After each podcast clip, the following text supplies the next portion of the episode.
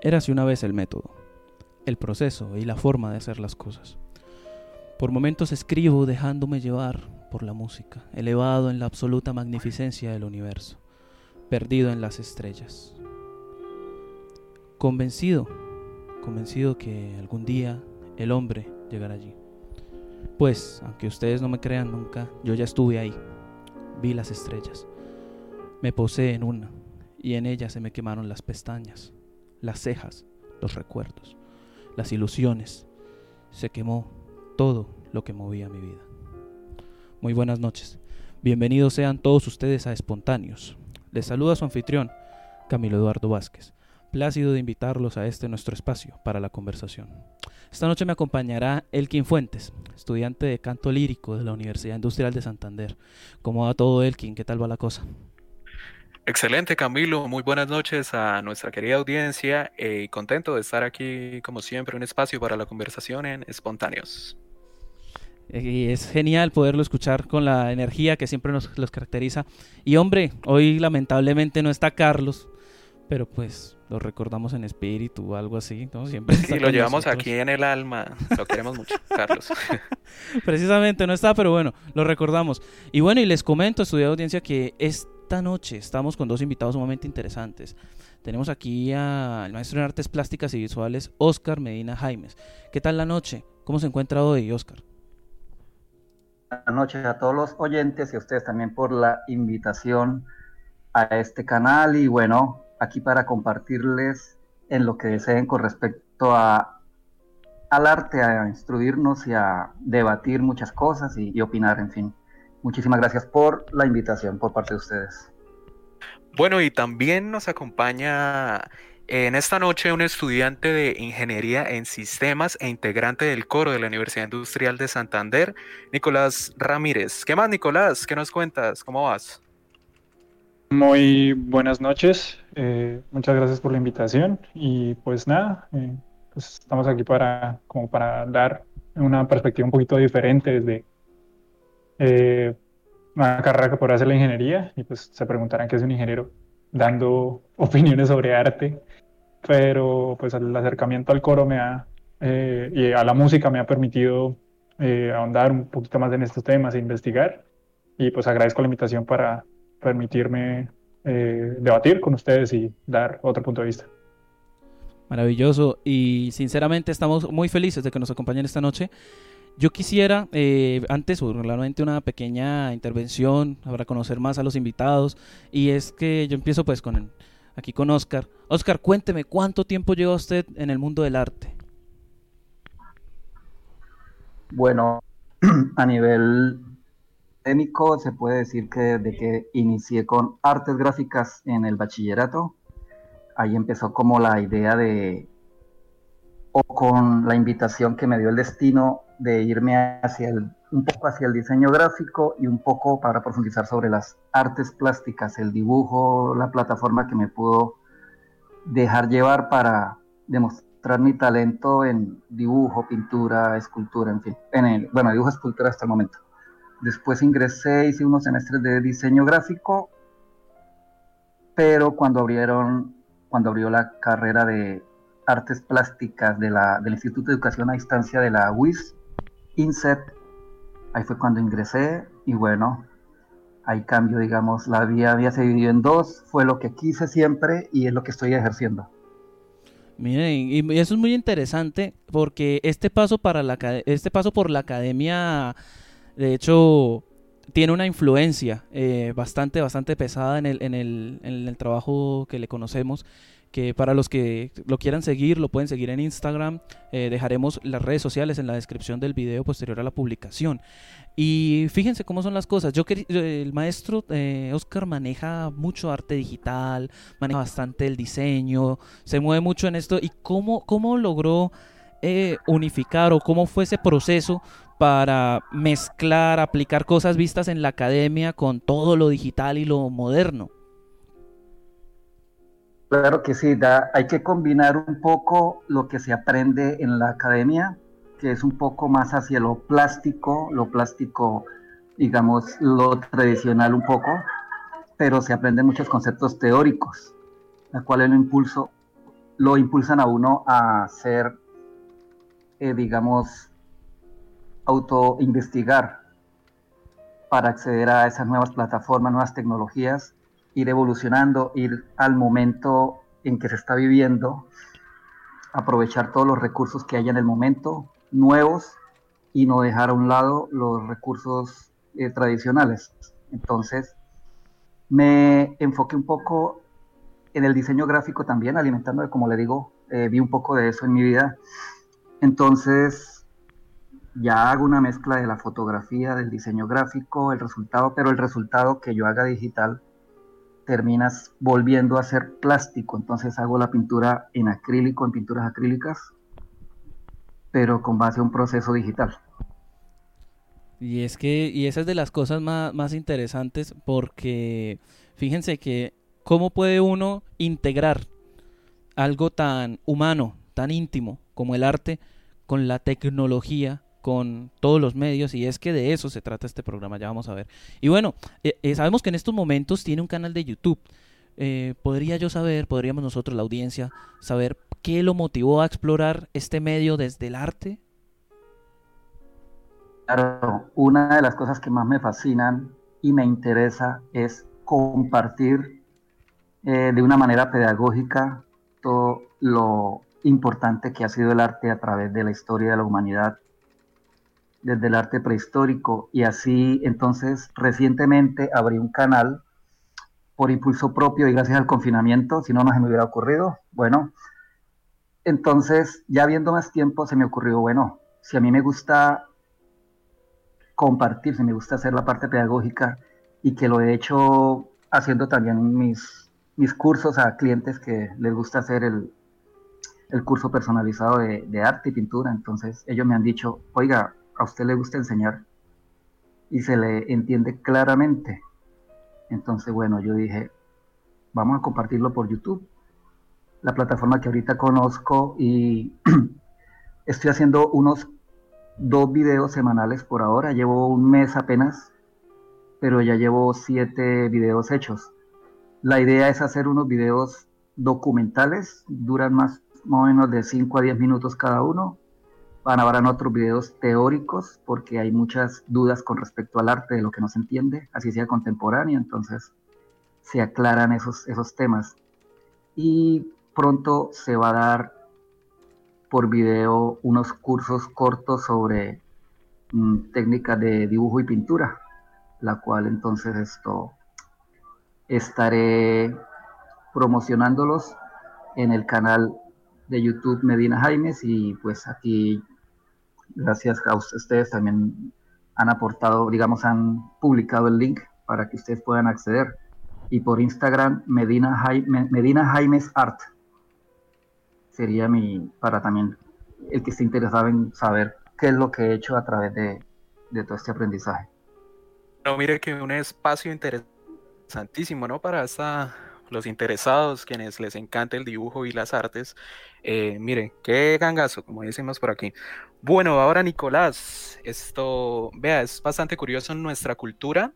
Hay una gran brecha entre las dimensiones del conocimiento como ciencias y artes, ¿no? Entonces, Nicolás, cuéntenos, ¿qué le interesó a profundizar en este tema del arte? Ya para, tomar un poquito más, em, digamos, parte del, programa y vamos a empezar a conceptualizar como lo dice el título del programa, ha influido el avance tecnológico en el arte. Primero, entonces nos gustaría saber un poquito así acerca de, su interés sobre el arte.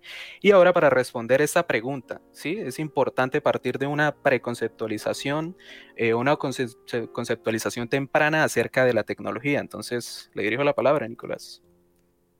Bueno, en cuanto a la primera, de, por qué mi, mi interés en el arte, pues desde, desde, chiquito, soy una persona muy curiosa y he sido parte de grupos musicales. Cuando era muy pequeño estuve en una tuna, después en una banda marcial. Eh, siempre he tenido como ese, eh, digamos, esa cercanía con la música. Ya estando en la universidad, pues pude ser parte de un grupo cultural y pude afianzar, eh, digamos, este, este interés por la música, pero la carrera que ejerzo, pues completamente ajena a lo que sería humanidades. Eh, sí creo que es importante que eh, en general, la gente en general, sea, independientemente de estudie lo que estudie o haga lo que haga, se intenta encontrar como una relación entre lo que hace, a lo que se dedica, independientemente de que tenga una relación con las ciencias o, o con las humanidades, o sea, que intente tener como un poquito de ambas cosas. Que si es una persona eh, que estudia historia, intente eh, tener conocimiento sobre ciencias y viceversa. Si está estudiando en ingeniería, se acerca un poquito más a lo que eh, podrían ser expresiones culturales, directamente intentar tener una destreza, practicar un arte. Y pues finalmente eso fue lo que me, me llevó a interesarme. el hecho de haber ingresado a la coral, pues también rodearme de gente que tenía intereses parecidos y empezar a aprender al, al a partir de, hacer parte de, festivales, ya también es el festival que hacemos en la Universidad de, eh, de Coros, pues uno va conociendo mucha gente que hace eh, lo mismo que uno, que pues también está en una agrupación coral y muchas eh, personas de otros lugares, tanto del país como del mundo, que aportan a esos conocimientos de los que uno se va llenando todos los días, entonces es muy enriquecedor. Creo que es algo que, que, todos deberían hacer. Y pues en cuanto a la pregunta eh, sobre, bueno, lo que nos trae aquí sobre la tecnología. Sí, para ya adentrarnos más en materia del, del programa, entonces nos gustaría eh, que nos explicara, que nos eh, ilustrara un poco acerca de la tecnología, el concepto como tal. Bueno, em, por lo general cuando la gente piensa o le dicen tecnología, pues tendemos a... Lo primero que se nos viene a la cabeza es un aparato electrónico, eh, que si un computador, que si un celular, que si el Internet, pero realmente no es así. Tecnología, la tecnología ha existido desde que los egipcios empezaron a utilizar sistemas de riego para, para sus plantaciones.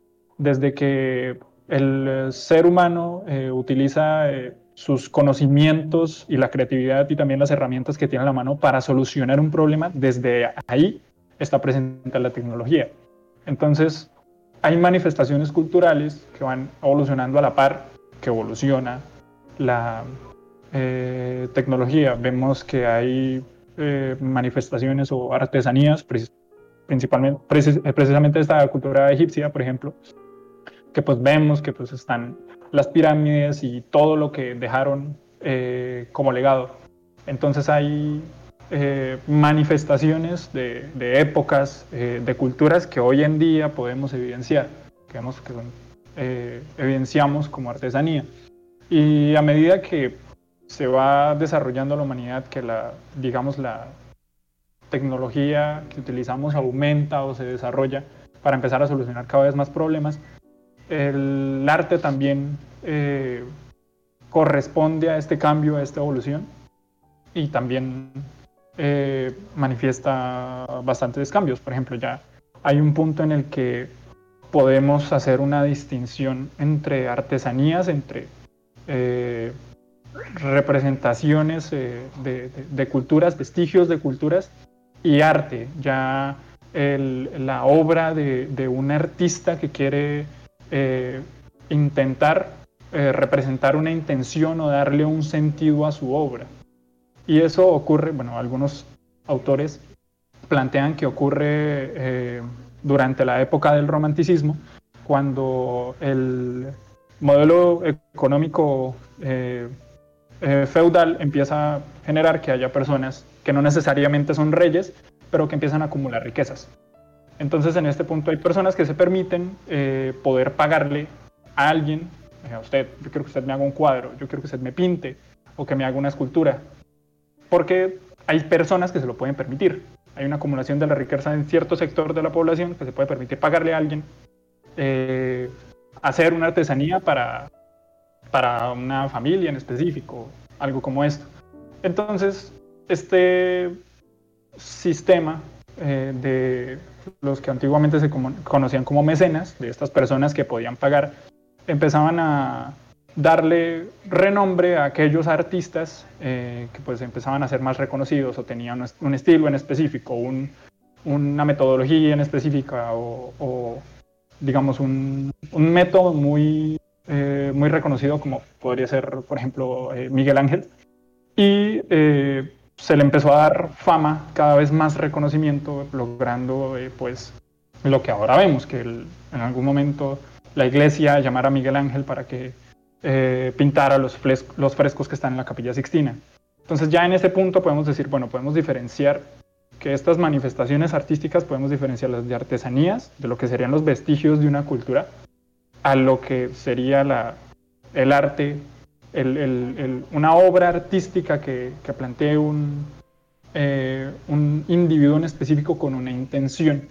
Y a medida que avanza la tecnología, pues aumenta el rango de expresiones artísticas que se pueden generar. Eh, ya cuando llega el tocadiscos, eh, cuando podemos grabar audio, llevarlo a otra parte del mundo y ponerlo, eh, tomar una fotografía, empezar a grabar video, entonces surge el cine.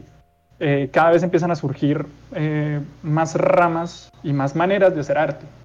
Entonces puede llegar a estar este miedo de que eh, llega un punto en el que la tecnología absorba el arte. Pronto eso lo retomaremos un poquito más adelante, pero incluso pasó en ese tiempo, cuando muchos de los músicos eh, pues, de la época, cuando llegó el primer fonógrafo, dijeron, pues nos quedamos sin trabajo, porque ahora esta cosa nos va a reemplazar. Ya cualquiera que tenga un fonógrafo, pues no necesita la orquesta para escuchar a la orquesta. Y claro, todo el mundo se asustó. un miedo bastante notorio de los, de los músicos en general, de los artistas, ¿no?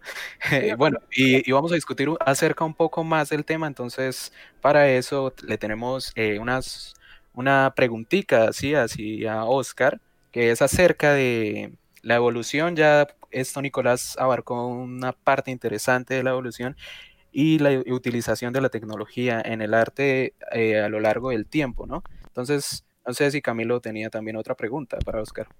Eh, no, básicamente ese es, el, punto siguiente y es sobre la utilización de la tecnología porque mira lo que dice, lo que dice Nicolás. El, apareció el fonógrafo, el tocadiscos y todo lo demás y empezó un miedo. Esa vaina de que ah, se nos va a acabar el trabajo, chao al músico, pero hombre, vamos por partes, porque eh, la, tecnología, a fin de cuentas, no deja de ser una herramienta al servicio de la humanidad que lo utiliza, ¿verdad? Eh, en este caso, Oscar, ¿cómo ha sido, cuál ha sido la evolución, en este caso para las artes plásticas, eh, la evolución y la utilización del de la tecnología en el arte, inclusive desde las cavernas, como el video aquel en su canal que es muy interesante? ¿cómo, ¿Cómo va esa, esa cuestión? Cuéntenos. Muy bien, bueno, hay que entender a nivel global que hay muchas épocas el arte ha tenido diferentes utilidades. El concepto actual del arte, el comercial, el que todo mundo pueda, prácticamente todo mundo pueda acceder, tanto en la parte de la factura como en la parte de ser el espectador, pues es muy diferente a la forma de entender el arte tanto en la prehistoria como en la antigüedad, como en, la, en lo medieval, y que fue tomando ya forma desde el Renacimiento hasta por allá la época de la Revolución Francesa que nos trajo como un acercamiento más hacia el arte contemporáneo. Entonces, el arte de las cavernas, el arte prehistórico, en la cual el hombre utilizaba el arte como como un vehículo para acceder a esa parte que era demasiado misterioso para el hombre, ya sea acerca de la muerte, o sea de los fenómenos, o sea de tener al lado un chamán que pudiera de pronto como acceder a, al contacto con seres ancestrales. es una parte muy sagrada. Y el hecho de de usar, en este, aparece en la tecnología de extraer pigmentos. Los pigmentos ya sean minerales o ya sean vegetales o ya sean de grasa animal, todo eso lo mezclaban y empezaban a, a representar sus figuras.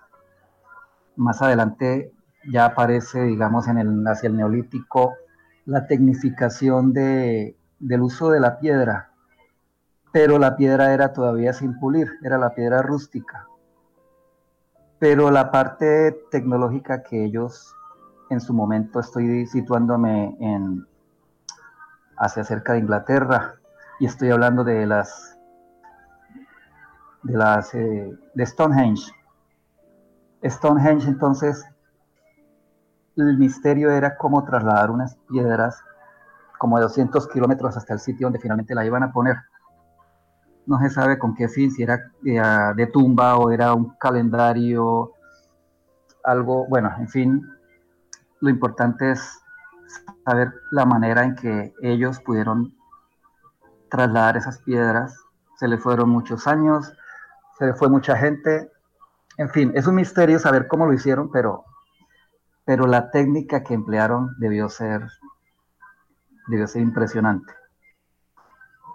Ya después, cuando aparece la civilización, una de las primeras que fueron los sumerios, las artes plásticas ya, ya cogen mejor forma, ya aparece el moldeado, ya aparece más a fondo la cerámica y, los templos hechos en ladrillo. Ya empieza una tecnificación más hacia, la arquitectura.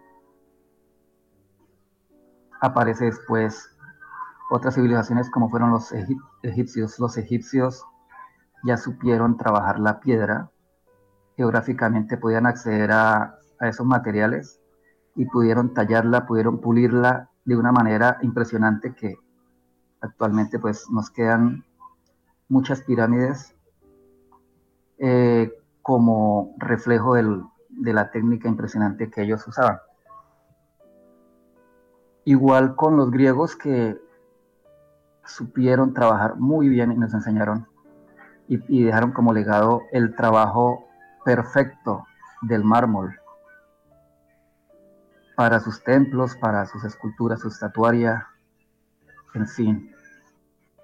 Después, el mismo arte que fueron los romanos adquiriendo de los griegos para su cultura, su expansión por toda Europa, parte de sí, parte de, de Asia.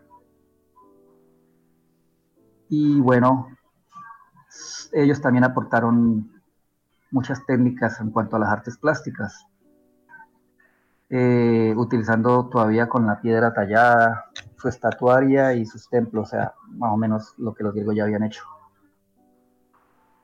Y si cualquiera de ustedes pueden aportar a, digamos, no solo a las artes plásticas, y digamos, voy por periodos, entonces saltándome periodos, entonces si alguien dice, no, en la música, en este caso también. Sí, y fíjense, fíjese que en la música pasaba, pasó algo, y es la, la utilización de las herramientas empieza a dar, a dar nacimiento a instrumentos musicales totalmente novedosos, por así decirlo. Porque en un principio se podría considerar que los instrumentos de cuerda, o sea, lo que el colectivo, el pensamiento colectivo, eh, dice que los instrumentos de cuerda es como lo más primitivo, pero también se olvida o se deja pasar que se hacían flautas con los huesos, ¿sí? Que había precisamente cantos, eh, los instrumentos de percusión, todas estas cosas fueron evolucionando en medida que se podía sacar más material y se podía modificar o jugar más con la materia existente. Y... así como lo mencionaba también Nicolás, esto respecto al arte y artesanías, ¿no, Nicolás? De que cabía, valía la pena una diferenciación al respecto. Sí, claro, las eh, artesanías, pues, eh, de alguna manera son consecuencia de todo el, el, trabajo que ciertas eh, civilizaciones, comunidades o culturas eh, van dejando y a partir de esto ellos eh, adoptan o toman estas herramientas y las, las adaptan a lo que actualmente es cultura. O sea, mm, digamos, no sería muy lógico pensar que ahorita se utilizara un hueso como una flauta pero a medida de experimentar eh, con las herramientas que tenían a la mano para todos los trabajos eh, que desarrollaban, pues se daban cuenta de que podían utilizar estas herramientas y algunas más eh, para sus, sus actividades y, y, a fin de cuentas, pues todas las representaciones culturales que tuvieron, eh, ya la danza, la música y cómo se fue, cómo fue evolucionando a partir de esas herramientas que tenían a la mano y cómo las utilizaban. Y aquí podemos retomar precisamente eh, en el romanticismo, ¿era que íbamos? En... No. No, no, En, la, en renacimiento, renacimiento, renacimiento. tampoco, no se me salte todavía. ¿No? Sí, edad media. edad media, oh, por Dios. un poquito, un poquito. Para terminar un poco con el, arte de las antiguas civilizaciones, eh, recalcar que ya el arte ya deja de ser un poco la magia que tenía el arte rupestre y básicamente está al servicio de los reyes o de los semidioses, sobre todo en la parte de los sumerios que eran muy pretenciosos, hablando por parte de los, de los, de los semidioses, de, del rey, del sacerdote, en fin. Entonces, de ese concepto era para promocionarse de alguna manera publicitaria, por decirlo así. bueno, en fin, para darle a conocer la superioridad a toda la, civilización que ellos estuvieran dirigiendo. Y bueno, eh, y ya pasando, bueno, aparecen muchas culturas, eh, tanto en Asia como aquí también en, en Mesoamérica, pues fue muy parecido con respecto al, al, proceso de evolución de las artes, tanto rupestre como la parte de los templos, en fin. Es más o menos la misma similitud a nivel universal. Ya después llega la Edad Media y gracias al, al descubrimiento del cristal por parte de los fenicios fue evolucionando esa técnica y la Edad Media la supo utilizar mucho para los vitrales. Ese fue el aporte de pronto uno de los más destacados cuando empezaron también a, a construir las importantes catedrales góticas por Europa, pues la hermosura y la maravilla que podía representar el vitral como eje ilustrador y educativo con respecto a, la religión, a alfabetizar a las personas por medio de lo visual. Entonces, qué buen recurso utilizar la luz y el color del vidrio para esas impresionantes. Esa era, esas capillas eran el centro comercial de lo que podemos eh, comparar hoy, ¿no? Creo que alguien iba a hablar algo. Sí, me eh, recuerda, perdón, me, perdón que los interrumpa los dos. me recuerda a en una, una un, algo aparte de esto, eh, también mencionar un poco el mosaico durante la Edad Media, porque digamos, eh, a título personal, me encanta la Santa Sofía en Estambul, que es una obra cúspide del imperio bizantino de alguna u otra manera hasta cierto punto. Y eso, mucho más antes, porque es, es, es sencillamente maravillosa. Y el trabajo del mosaico es, es algo para quedarse sorprendido el detalle y todo el trabajo que tiene detrás. me gustaría mencionar un aporte que nos hace Orión en la caja de comentarios del directo, y es que en la música el invento de la imprenta fue determinante, ya que no, ya no se dependía de la memoria o melodías sencillas, sino que gracias a esto las composiciones se podían hacer más complejas. Y de alguna u otra forma esto da nacimiento a la polifonía. Eh, ya, eh, perdón, ahora sí puede continuar Nicolás. Eh, sí, respecto a lo que eh, mencionaba el, maestro, eh, durante esa época eh, se utilizaba, se utilizar todo recurso artístico con el fin de enaltecer la figura de Dios lo más posible. Entonces, las catedrales tenían que ser lo más altas y enormes y ostentosas y hermosas posibles, tenían que tener dentro los frescos más hermosos posibles y representar eso, el hecho de entrar era estar un poquito más cerca, el concepto que se tenía, de estar un poquito más cerca del cielo. Entonces, la experiencia de entrar al templo eh, tendría que estar eh, representada por lo que en ese momento para ellos era Dios, que era absolutamente todo. Entonces, en cuanto a la música también, eh, cuando este es un momento también en el cual el, el músico se empieza a, reconocer como artista. Eh, el momento en el que Mozart eh, eh, empieza a, ser reconocido ya más como el, digamos, como la figura que, que, compone esta figura reconocida que componía para eh, los grandes mandatarios y, ah, digamos, hacer lo que actualmente conoceríamos como, como una estrella de rock. O sea, era el, el, músico que empezó a ser reconocido y todo el mundo lo quería y todo el mundo quería tenerlo y escuchar a Mozart cuando llegaba a, su ciudad. Y es desde ese momento que se empieza a reconocer al artista como tal. A alguien con, con, con reconocimiento y con la habilidad de poder hacer lo que hace. También es que eh, poseía un gran eh, virtuosismo eh, para hacer lo que sigue. Lo mismo ocurría con pintores como Miguel Ángel, ya cuando encuentran a alguien que pueda financiarlos y poder representar su obra por todo el mundo, por la, digamos, inversión que hicieron en ellos, en parte, eh, se sabe quiénes hoy en día, quiénes son ellos hoy en día.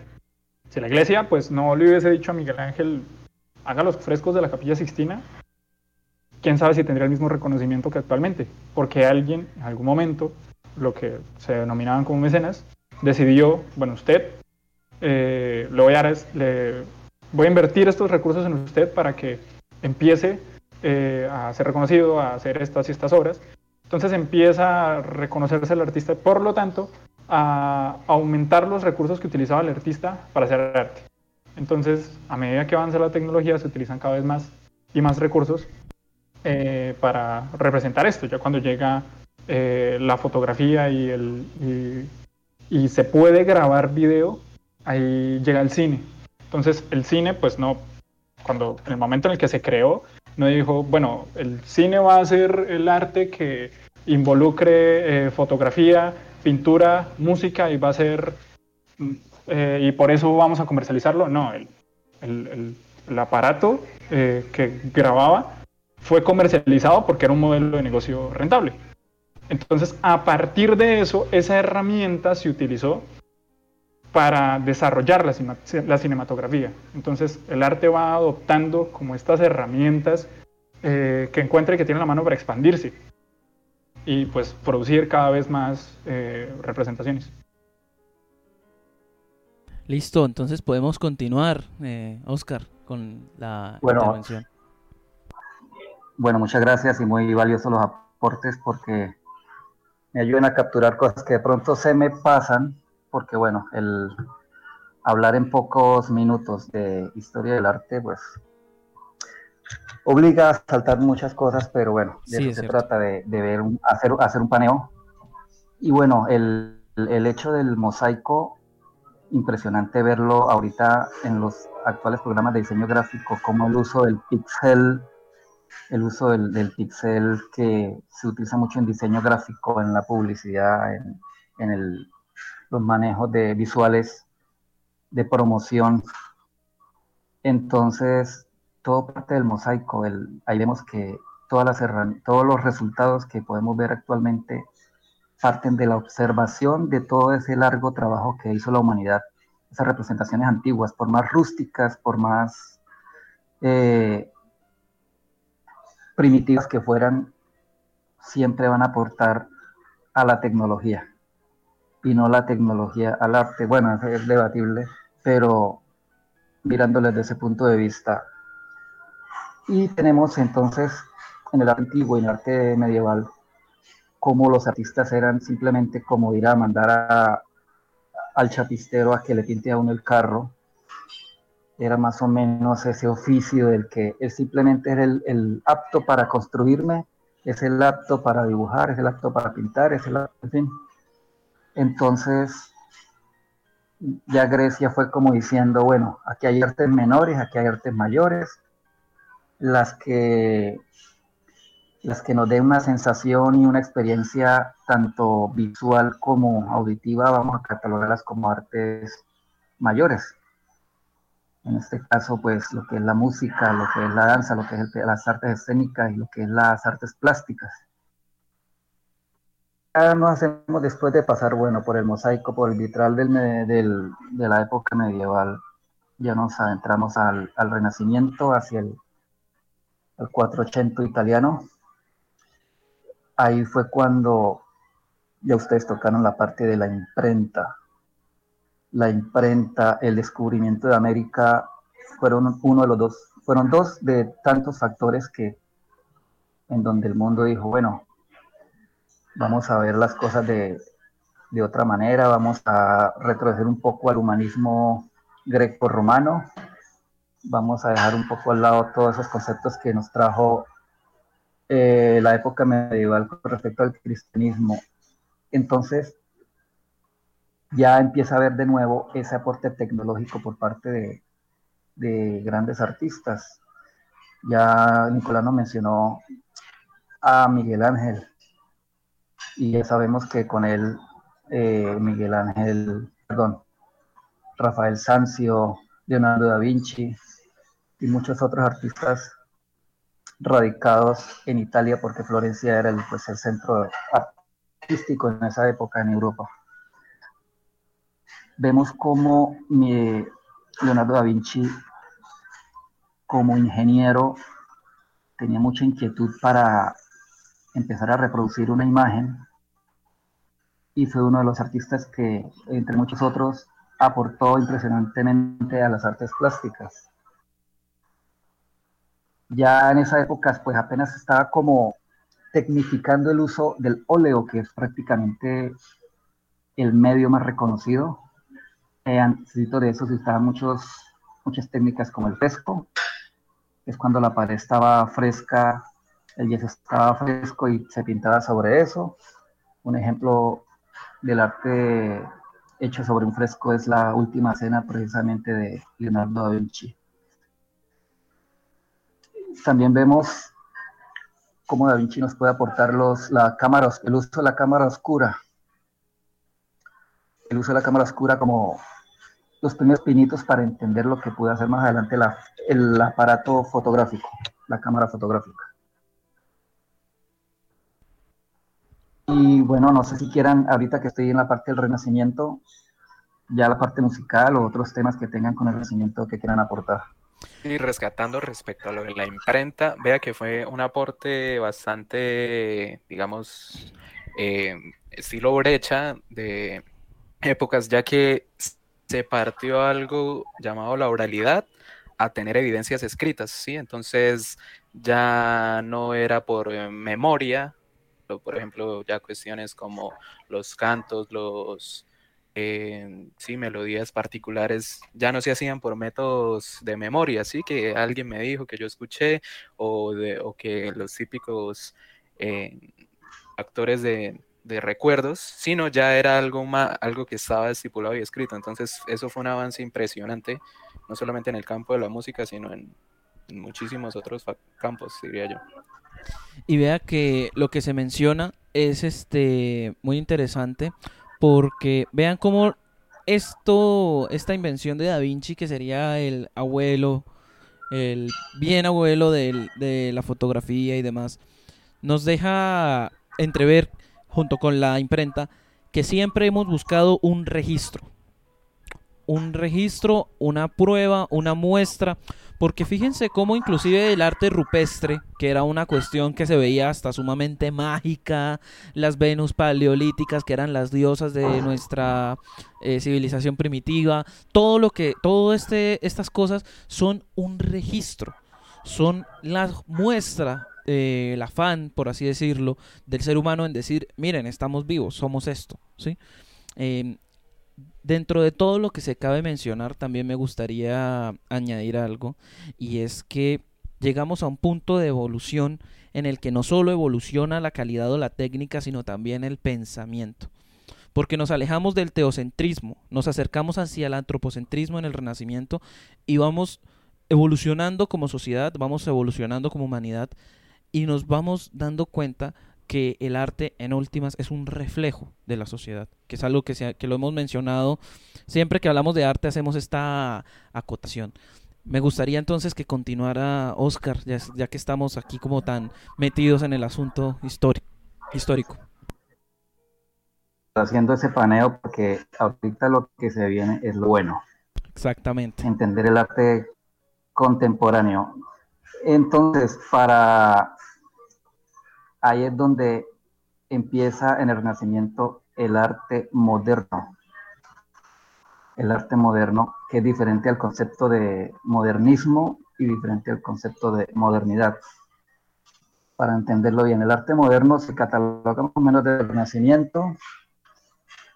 Ya después vienen los siglos XV, XVI, XVII, con el barroco, con el rococó, ya el arte empieza a desprenderse de Italia un poco, se va más hacia como hacia Francia, aparece también el arte de los países más hacia, hacia el norte, aparecen pintores ya holandeses como Rembrandt, en fin. En el Renacimiento también nos aparece el grabado, nos aparece con Alberto Durero la técnica de la acuarela, ya empiezan a aparecer técnicas más, un poco más efímeras, que posteriormente fueron usadas como, con fines académicos, pero bueno, hasta el momento el arte sigue siendo el cuadro, vamos a centrarnos en la pintura, en el cuadro sigue siendo como ese elemento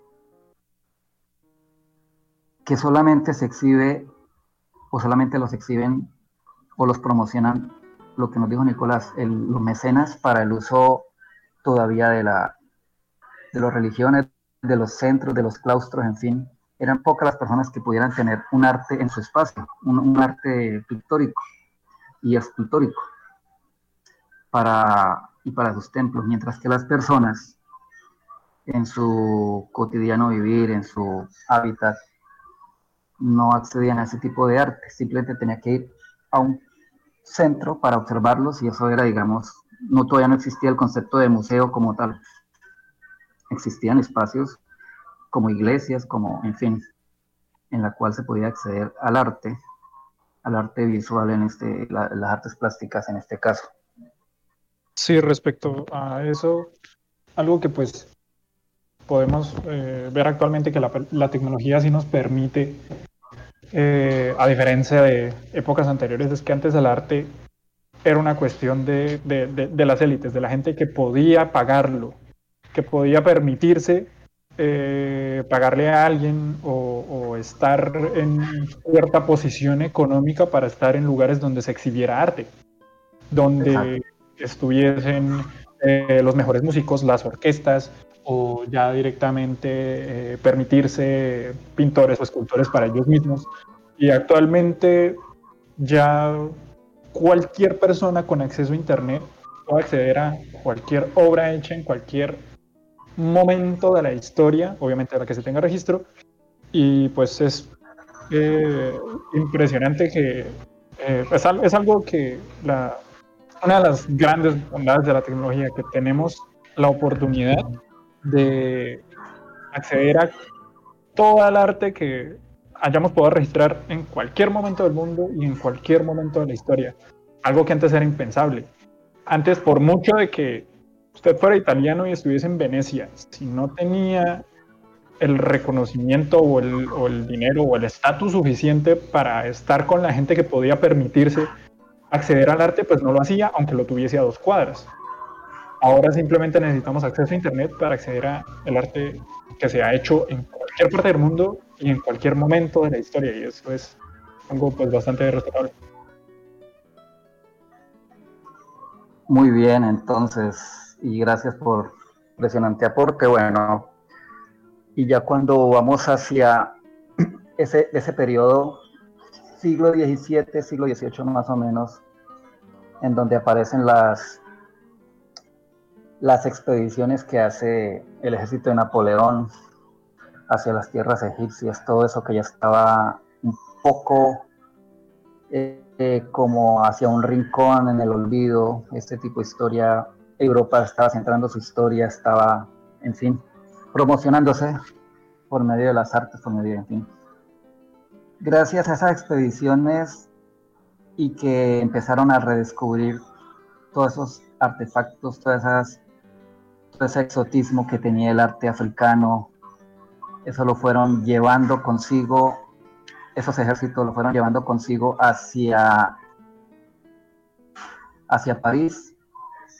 Y ahí es cuando dijeron, bueno, ¿qué hacemos con esto? Vamos a, a mostrarle al pueblo, no tanto como la colección de, pronto de las élites, pero sí, pero vamos a hacerlo más accesible al pueblo en sí.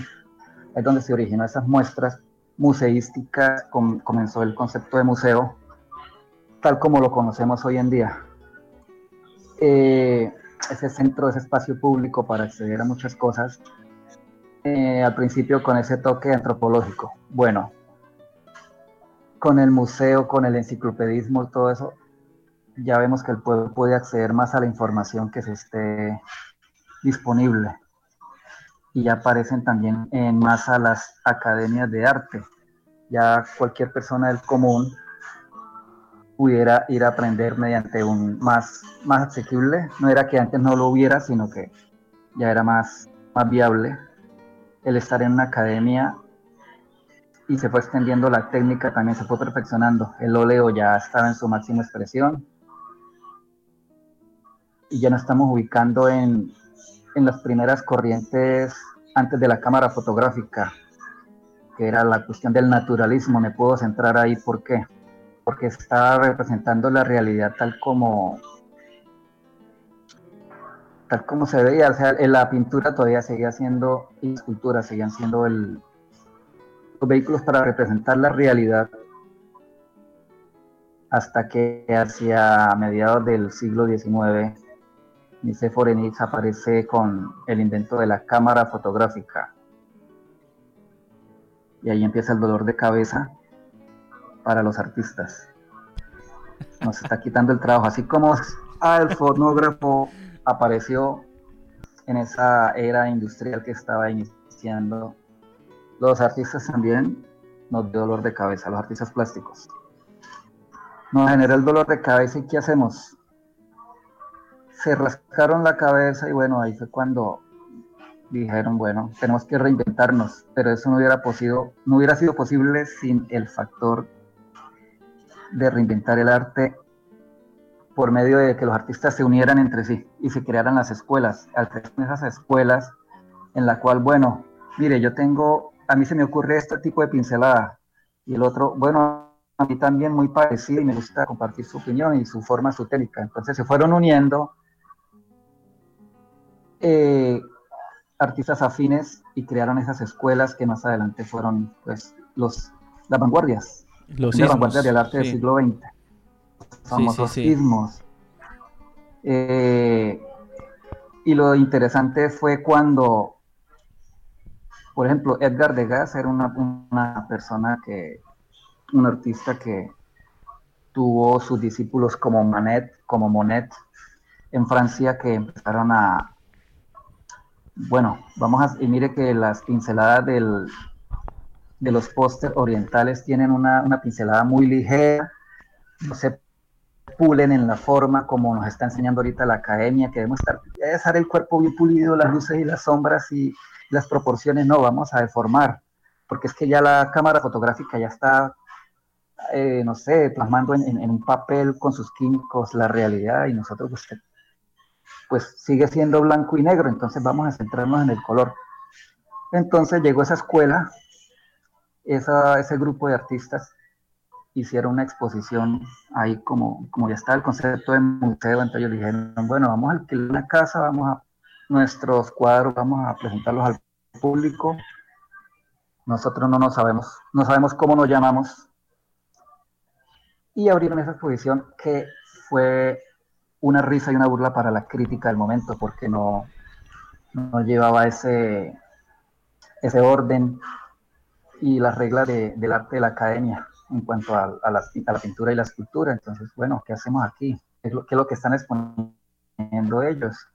Esto es una burla al arte. Bueno, en fin, había un cuadro que se llamaba Impresión Sol Naciente. Claude Monet, ¿sí o no? Ese cuadro de Monet. Sí, exacto. Ese cuadro que llamó Impresión Claude Monet, ahí fue cuando los críticos dijeron, ah, no, pues los impresionistas mediante un tono de burla. Y hicieron un artículo, de, un artículo de prensa, dijeron, no, la, la caótica exposición de los impresionistas, entre comillas, eh, fue un fracaso, esto fue una burla a la academia, esto va en contra de las reglas de todo. Entonces, ellos en, lugar de tomarlo como burla dijeron, bueno, nos gusta el nombre de impresionistas. Y mira que ahí fueron apareciendo los post-impresionistas, los fobistas, apareció el, el, cubismo, más adelante apareció el futurismo, aparecen muchas escuelas, todas con el nombre de ismo, por eso aparecen los ismos, como usted dice. Y, eso, cada ismo, cada vanguardia. Sí, sí, sí, cada ismo, cada vanguardia, perdón, siga. No, no, diga, diga. Que yo iba a decir que para, para algo muy, muy genial, ya que mencionaba a los impresionistas, que a mí la, historia de los impresionistas me gusta muchísimo, porque los impresionistas eran un parche de gente, como para ponerlo en términos de nuestra, de nuestra gente, de nuestra jerga, era un parche de locos, era un parche de locos que tenían sus ideas y sus cuentos y, y querían hacerle contrapeso a lo que venía a ser el, el arte, bueno, lo, lo, lo, lo acostumbrado en ese momento. Los, los impresionistas buscaban por medio de la pincelada y lo demás capturar más que muchas cosas también la luz, por ejemplo. Eh, se decía que querían pintar la luz, pintar el momento, lo que se veía y no hacer una fotografía, sino eso. Era la interpretación. Entonces me, gusta mucho y quiero recomendarle a la audiencia, a los que tengan tiempo de sobra, que yo creo que en cuarentena pues más de uno estará con tiempo de sobra, quiero que miren un documental, una película documental, miniserie, no sé cómo llamarlo, de la BBC creo que es, que se llama Los Impresionistas. Es sencillamente genial, es buenísimo. Nada que envidiarle a las series de Netflix. Y ya, ya puede continuar, Oscar, qué pena. Ah, bueno, no sé si alguien quiera un aporte para la época. No, yo, yo, yo estoy bien así. Vale. Listo, bueno, bueno, está bien. Ya con entonces, y fíjese que el, cine, el cine pone una cascarita. Es dentro de las artes la que más genera la parte de, la que más muestra el movimiento como tal.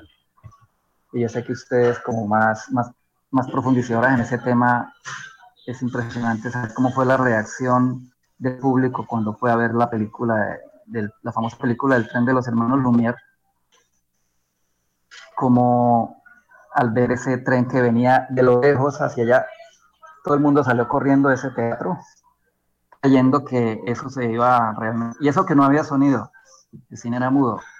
El poder de la imagen cómo, el cine fue tan impactante en esa época. Entonces, esa parte del movimiento, los artistas plásticos quisieron de alguna manera, bueno, ¿cómo, cómo, cómo resolvemos esa parte del movimiento? Ya Van Gogh empezó con sus trazos a hacer esos, esas pinceladas como en remolino, como podemos ver en muchas de sus obras. Eh, y otros dijeron, bueno, ¿por qué no, no hacemos como nos salgamos de la academia de que el color piel debe ser siempre rosadito o, trigueño, que no hacemos pintura con, dicho, transformar la realidad.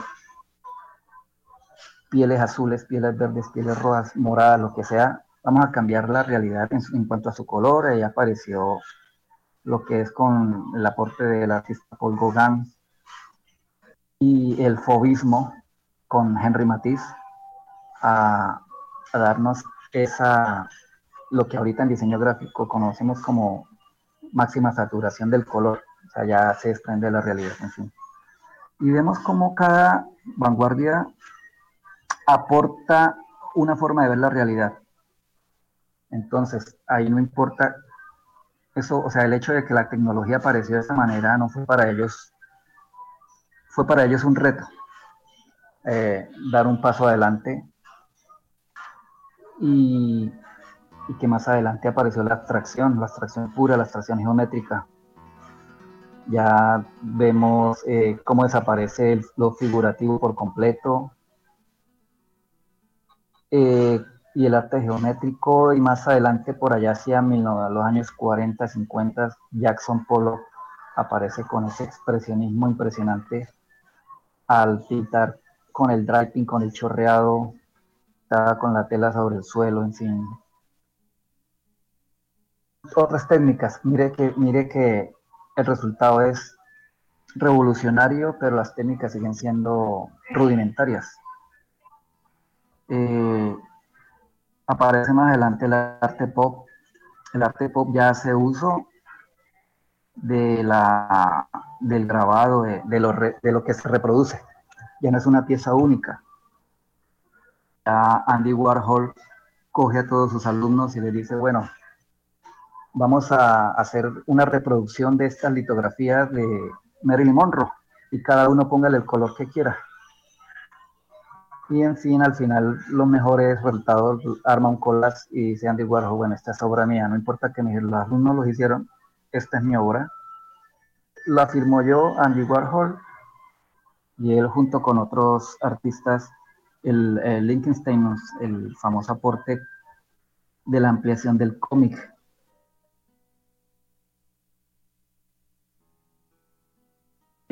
un, fragmento de un cómic y lo hacía pintura en, en, gran formato. Y así apareció el arte pop hacia mediados del siglo pasado. Y como para no extendernos más, pues surgen las, las vanguardias modernas en la cual hay mucho movimiento. Mm, Bien. No sé si quieran ahí pues, alguien aportar algo. Fíjense cómo son las cosas, y es que yo lo de Andy Warhol no lo sabía. yo lo de esta cuestión de, del cuadro con los alumnos, eso, eso yo no lo, no, lo, no lo tenía presente, no tenía idea. Pues bueno, les cuento. un taller. Sí, sí. Eh, sí, pues, siga, por favor. Él tenía un no, no, no. Ah, sí, bueno. No, eso, era, eso era. Pues fíjense en una cosa, y es que llegados a este punto nos adentramos ya en el debate que nos trae la, el título del programa del día de hoy y es acerca de los cambios o la evolución del arte con la tecnología. Para llegar hasta allá, vamos a hacer preguntas y vamos a rodar. Quiero que el público participe, que el público dé su opinión. Hay muchas opiniones que me dejaron en redes sociales, en Facebook, por WhatsApp, y las vamos a leer al final, ¿sí? Entonces, yo quisiera pues que todos participen. Les pregunto, tanto a la audiencia como aquí a mis compañeros de, de mesa virtual, ¿tiene el arte un propósito? Bueno, se quedaron en silencio. Qué gran silencio. en silencio atroz. Bueno, entonces eh, que empiece el que quiera. Aquí, al que le caiga el 3. 1, 2, 3. Oscar. no, mentiras. No sé, quien quiera tomar la palabra, siéntase libre de hacerlo. Y en comentarios, ¿tiene el arte un propósito? Pues yo creo que ese, digamos, propósito, fin que pueda tener el arte o el artista a la hora de plasmar eh, una obra, pues siempre es variado. O sea, hay mucha gente que se pregunta, bueno, ¿para qué el arte? ¿Por qué eh, nosotros, la, la, raza humana, si el arte es eh, una actividad que realizamos, o sea, ¿por qué la hacemos? ¿Es imprescindible para vivir? Pues a, fines fisiológicos, no. Nosotros necesitamos comer, vestirnos, un techo, dormir pero ¿para qué sirve el arte? ¿Qué necesidad suple el arte? Entonces, eh, en todas las representaciones eh, que hemos podido ver alrededor de la historia, vemos que reflejan lo que en, lo que en ese momento es el, ser humano. Y el arte, no, el arte no necesariamente solo refleja belleza. Llega un punto en el arte, en la historia del arte, en que deja de reflejar la belleza y puede transmitir más allá que eso. Puede transmitir tristeza, puede transmitir odio, puede transmitir una problemática social. Entonces, puede decir muchas cosas, realmente representar muchas cosas. Quizás el propósito del arte está en lo que el artista le quiera dar con tal de decir algo. Y esa habilidad de poder transmitir mediante algo que podemos realizar con nuestras manos o concebir, eh, esa habilidad es lo que nos eh, diferencia de otras especies. Pues obviamente el hecho de ser conscientes de nosotros mismos y de ser conscientes que nos vamos a, morir nos diferencia de cualquier otra especie, pero también el hecho de poder transmitir esa angustia de que en algún momento nuestra existencia se va a acabar y poder ponerlo en un papel o en un escrito o en una canción. Entonces, eso yo creo que es algo que nos, nos, nos diferencia y nos hace humanos. Poder transmitir nuestros sentimientos, nuestras ideas y compartirlas. Creo que ese podría ser uno de los propósitos o, todos los propósitos se engloban en eso, en, digamos lo que diferencia a la humanidad de lo que lo lo hace único al Y- ser humano. Lo comentamos previamente, ¿no? Eh, hablando acerca de, de que el arte tiene esta función particular en, en la sociedad. Em, sí existe una, digamos, una diferencia entre propósito y, y- e intenciones, o sea, en cuanto a, a funcionalidad del arte. ¿A qué me refiero? A que el arte como tal, eh, primero es categorizado, ¿no? Hablando hablando en términos generales. Em, y, en y lo que, y la cuestión de si tiene propósito o no, yo diría que es más en función de un contexto. Entonces, responder esta pregunta es bastante, yo diría, com- complejo en cuanto a, en cuanto a eso, eh, esencialmente, ya que como tal, o sea, desde mi perspectiva, el arte de por sí no tiene ningún propósito. Que hayan intereses frente al arte, ya habrá una distinción. No sé qué dicen ustedes, compañeros de mesa virtual, como lo dijo Camilo. Aquí es donde traemos con el pensamiento y como decía Miguel Bustamante en un principio, aquí es donde hacemos lo posible para traer espiritualmente a Carlos y que se meta porque, bueno, como el, mercado precisamente del arte es que le- quien le llega a dar de alguna u otra forma el sentido al, arte mismo. Eh, le, doy, le cedo la palabra para que dé su opinión aquí, Oscar, y a, a partir de ahí, después de esto, voy a leer los comentarios de las personas que han participado dejándonos su punto de vista de si el arte tiene un propósito. Por favor, Oscar. Bueno, los invito a que en el canal de YouTube hay uno que se titula Teoría 2, ¿para qué sirve el arte? Ahí les pongo 16 puntos por la cual a través de la historia cómo ha sido utilizado el arte. Como ustedes han dicho, diferentes contextos, diferentes intereses, tanto en lo político como en lo religioso, como en lo educativo, como en lo mágico, como en lo chamánico, como en, en lo simbólico, en lo terapéutico, porque es un punto eh, también de extender y, voy a dedicar más adelante un capítulo a eso. Eh, pero como una de las cosas que transmite el arte es sensibilizarnos o algo, entonces una de las funciones del arte. Ah, mire, me quiero recalcar, no me acuerdo quién dijo esta frase. Nadie sabe para qué sirve el arte, pero nadie puede vivir sin el arte. Realmente imagínense usted ese mundo sin arte. ¿Cómo sería? Se los dejo a ustedes que son importantes analizadores en este aspecto. Dentro de, como dentro de mi síntesis, eh, una de las funciones del arte es ser el vehículo para podernos salir de esta realidad, cualquiera que sea el contexto, la filosofía, el comportamiento social, todo lo que quiera, ya sea a manera de crítica, ya sea a manera de, de lo efímero, ya sea, en fin, de muchos contextos, pero el arte más o menos tiende a, dentro de lo que realmente debiera hacer es dejarnos salir de la realidad y, bueno, manifestarla con las diferentes disciplinas. Y aquí, Decía- eh, perdón, eh, sí. Ahora sí nos queda hablar, ¿no? que, que decía Hegel que es algo como el propósito del arte es hacer las ideas atractivas a los sentidos.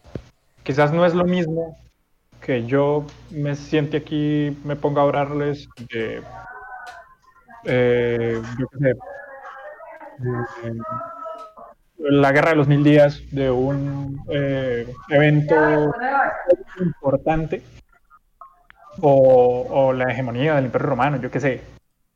No es lo mismo de que yo me siente a leer historia a que le muestre una pintura o una escultura representada por las personas que estuvieron en ese momento, con las, digamos, con la técnica o las herramientas que en ese momento tenían. Porque esta técnica y esa intención se ve plasmada en la pintura.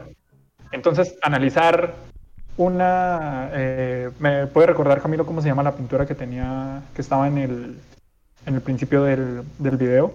La, ¿El nacimiento de Venus? Eh, no, eh, la de Juana de Arco.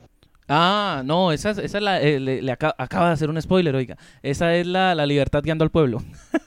Ok. Eh, Ah, la, no es por lo la mismo época de la revolución. El tráiler, el tráiler. El No es lo tráiler. mismo. Sí, es, un poquito de spoiler de ese momento. No es lo mismo intentar explicar lo que fue ese momento de la historia que una mujer liderara un ejército y todo el ejército abalanzándose sobre el otro porque estaban súper inspirados a ver la pintura y lo que la persona que estaba quizás en ese momento o, ce- o cercana a ese momento lo vivió intente transmitir mediante la técnica de ese momento lo que fue. Entonces ahí ya la técnica permite transmitir movimiento X o Y cosas y ya es un ejército que se abalanza sobre otro. Entonces ver esa pintura es decir como, venga, aquí pasó algo eh, fuerte, o eh, aquí pasó algo importante. Eh, donde podemos ver que evidentemente el objetivo de una de estas cosas es hacer las ideas, lo que pasó en ese momento, atractivas a los sentidos. Ya podemos entender un poquito más, quizás un poquito más lo que pasó en ese momento, porque tenemos una representación gráfica de qué sucedió. Y no solo porque tengamos una representación gráfica, sino la intención del autor al ponerla. No, no sería lo mismo ver una foto de ese mismo movimiento a una pintura con la técnica de la persona que lo, que lo hizo. Y ojo que esto se conecta. Nos dice Catalina Cortés. El propósito es plasmar una intención comunicativa, emociones, ideas, visiones con respecto a diferentes contextos, entre otros. También nos dice Vázquez 352209, hay interés en los fenómenos intrínsecos del fenómeno físico y científico por el que se produce la imagen. Ejemplo, el puntillismo y cómo la percibimos, cómo percibimos el movimiento y el color. La tecnología es una herramienta. El propósito del arte es intrínseco en el artista mismo. Es una necesidad para este como la necesidad de respirar para vivir. Eh, nos dice Teresa, el propósito del arte nace exclusivamente de la necesidad biológica de expresión del hombre. Por tanto, es una manifestación espiritual ligada a una búsqueda personal e innata. Y esta se relaciona muchísimo con la, la de Sonia y es, queridos, somos la única creación que puede disfrutar del arte. Es un tema cuántico, espiritual. Y ojo que aquí el que no ha dado su postura soy yo. y es porque yo tengo una visión muy parecida a la de Teresa y a la de Sonia. Para mí el arte es la máxima creación humana. Es lo más bello que puede salir del espíritu humano. Inclusive si el arte mismo, ojo que aquí vamos para discusión, tiene técnica o estética. Porque el arte a fin de cuentas viene a ser una manifestación del espíritu. ¿Cierto?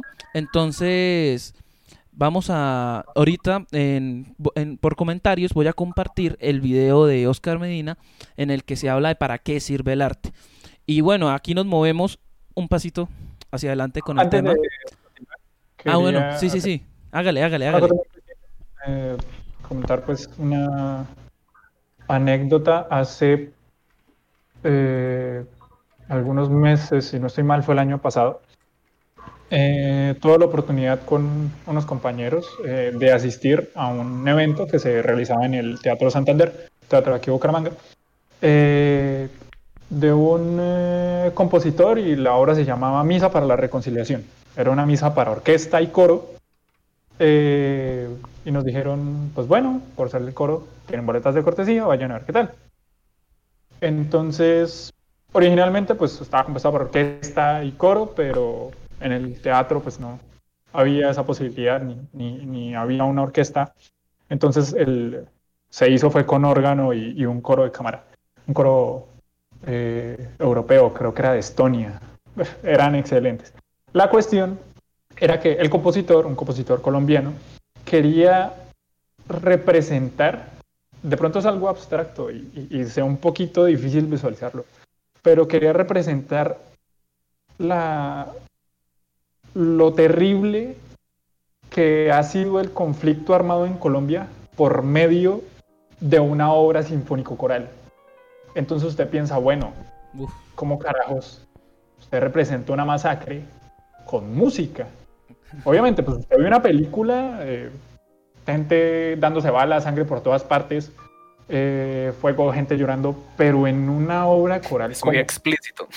Entonces, era algo muy raro, fue muy intenso, pero fue muy interesante. Eh, tenían recursos también visuales. La cuestión era que el coro, la, la, labor del coro y del órgano, o bueno, lo que sería la orquesta, pero en ese momento el órgano, era crear texturas sonoras mientras que un solista hacía un recitativo. Entonces, el recitativo eran anécdotas de personas que estuvieron en, en las principales eh, masacres que ha habido en Colombia, eh, eh, la masacre del Aro, etcétera, etcétera, y eran testimonios reales. Lo que hizo el, el compositor fue crear, o sea, poner el testimonio en una línea melódica y la textura sonora era creaba una, una, atmósfera como de lamentación, o sea, creaba una tensión increíble y, y, a lo, y como una sensación de, de, temor, de tristeza. Era, es, es, complejo de explicar, pero él lograba con, con, con los sonidos dentro, de dentro del teatro que, que eh, digamos, lograba esa sensación.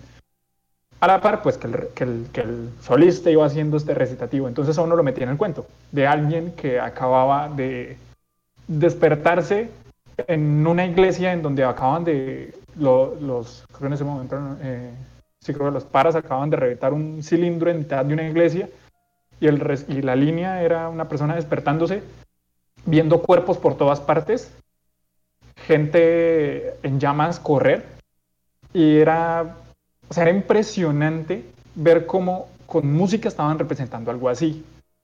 Entonces, ya eh, para terminar, el final era pues que estaban, o sea, todo el coro, que era un coro de cámara, eran ocho personas nomás, dos personas por voz, empezaban a decir nombres eh, en, en, notas específicas, o sea, a, a generar un acorde súper disonante, y los solistas también y eran nombres que se proyectaban en una pantalla que va detrás y eran nombres de todas las víctimas. Entonces los nombres iban pasando por detrás, los nombres de cada masacre, con colores blancos y rojos, como teñidos de sangre, mientras los cantaban los coristas y el órgano iba haciendo una textura sonora detrás. Fue tan impresionante y generó una tensión tan grande que había, o sea, gente dentro del teatro lloró. Yo salí tieso, o sea, horrorizado y a la vez eh, sorprendido, o sea, es una obra maravillosa, por, porque alguien pudiese lograr retratar el, lo horrible que puede ser una masacre, sobre todo pues en lo que el conflicto armado en Colombia refiere, en una obra. Entonces el objetivo era poderlo llevar a otras partes del mundo, poderlo llevar a Europa, a Estados Unidos y mostrarle allá a la gente lo horrible que, que es el conflicto aquí, con música. Entonces, este es un, digamos, un ejemplo muy bueno en donde se, se puede mostrar una situación o, sentimientos muy fuertes que no necesariamente sean bellos, que no necesariamente represente belleza, con algo como esto. O sea, fue impresionante. Y para complementar, para complementar, eh, nos dice Friedrich Nietzsche el, filósofo alemán, que para expresar en imágenes la apariencia de la música, el lírico necesita todos los movimientos de la pasión, desde los susurros del cariño hasta los truenos de la demencia. Hombre, y es que esto pasa con todas las artes, porque en definitiva la magia del arte ocurre cuando nuestra humanidad enmudece ante la magnificencia que inclusive algunos pueden llegarse a sentir identificados eh, con alguna situación. Bueno, vamos ahora con el siguiente punto, que también necesito que la audiencia participe, porque esto es lo que yo quiero que hagamos entre todos una conversación. Recuerden, como nos indica, que estamos en espontáneos, un espacio para la conversación. Y hombre, antes de que se me pase, eh, no olviden suscribirse y no olviden eh, que por ahí les dejé también tanto el canal de Oscar Medina como el video en el que habla de para qué sirve el arte, como para que lo tengan ahí pendientes. Y bien, sigamos. Entonces, les pregunto a todos ustedes y aquí a, mis compañeros de mesa virtual, ¿existe o se da una afectación en la ejecución artística por el avance tecnológico? ¿Tiene esto ventajas y desventajas? ¿Cómo el avance tecnológico puede o no, ojo, porque puede que para algunos no, puede o no afectar la forma en la que se vive y se, y se hace el arte? Pregunta, vamos otra vez al que le toque el 3, 1, 2, 3, Elkin. Bueno, en cuestión ahí retomamos em, el afán de los músicos en cuanto a, a esta cuestión de robots haciendo música, oiga. Vea que ya hay, por ejemplo, robots que tocan instrumentos. Em, hay, existen ya eh, tecnologías de, como se llama, si no estoy mal, frecuencia instantánea, una, una, vaina muy, muy curiosa, que es una recopilación de sonidos organizados.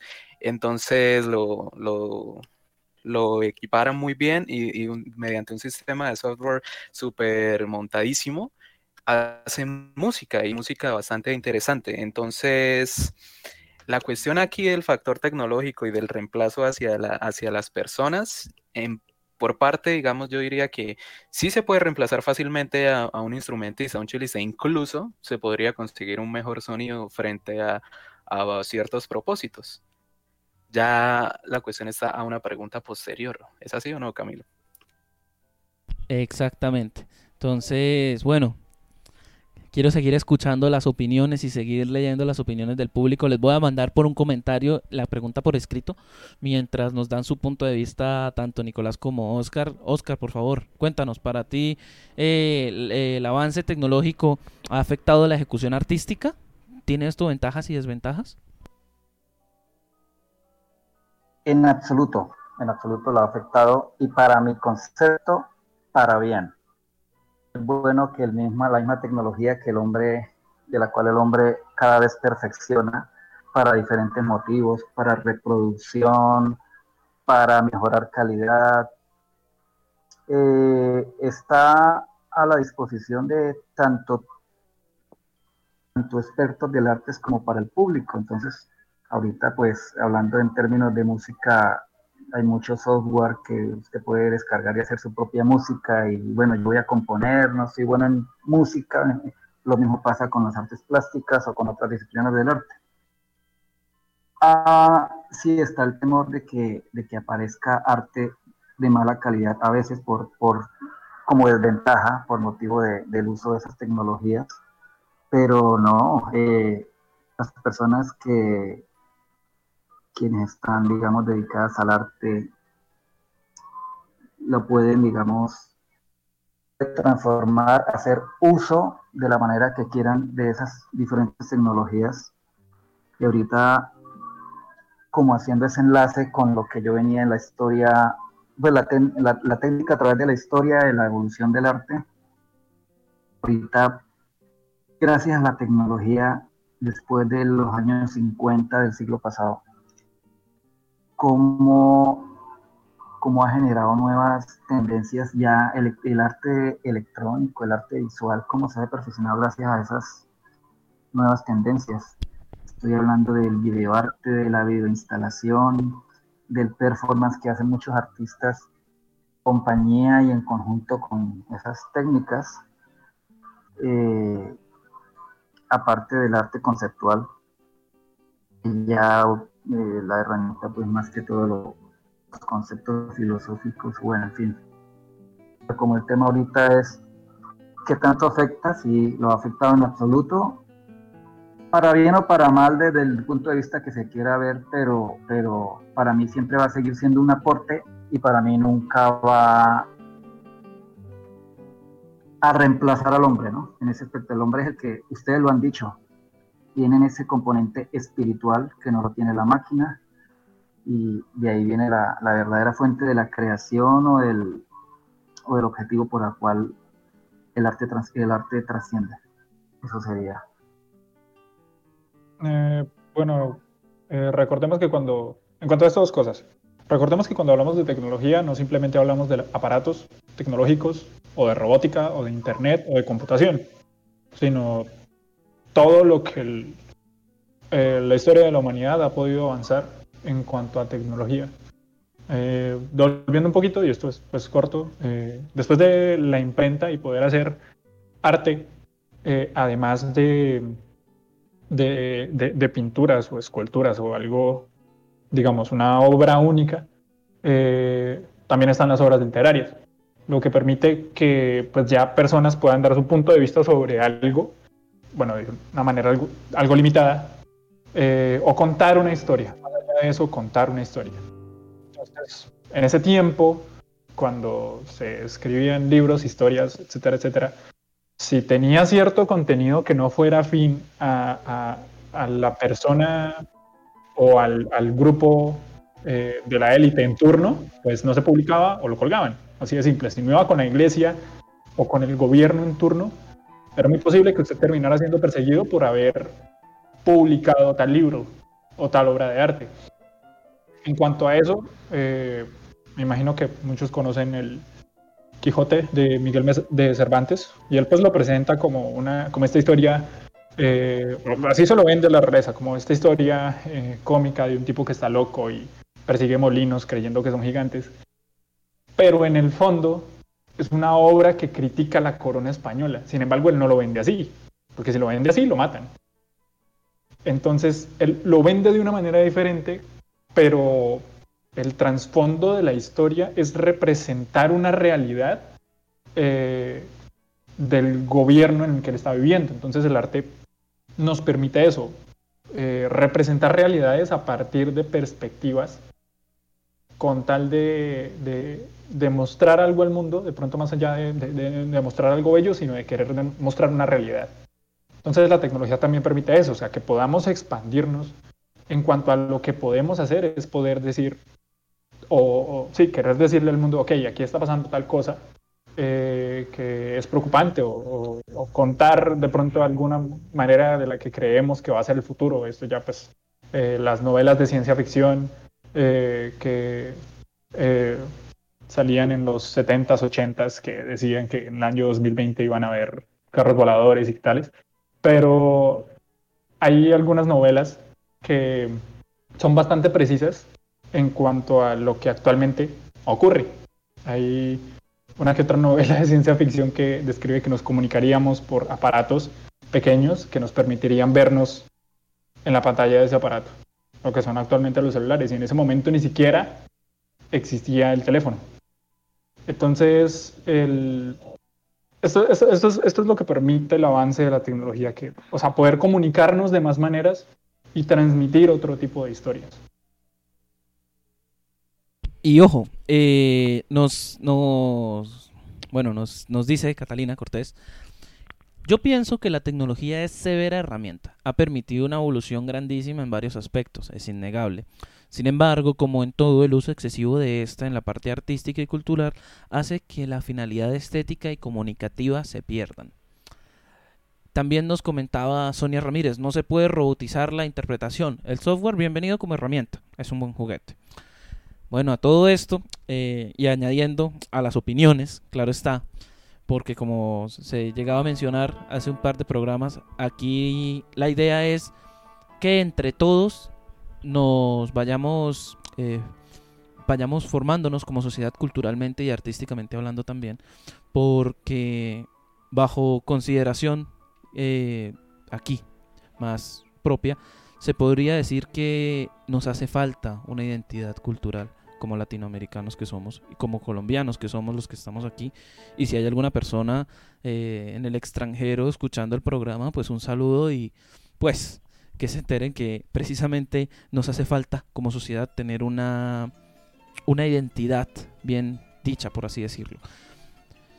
Respecto a que si em. afecta, perdón Nico, si afecta esto, hay más comentarios, nos sigue ampliando su respuesta Catalina, vamos a leer.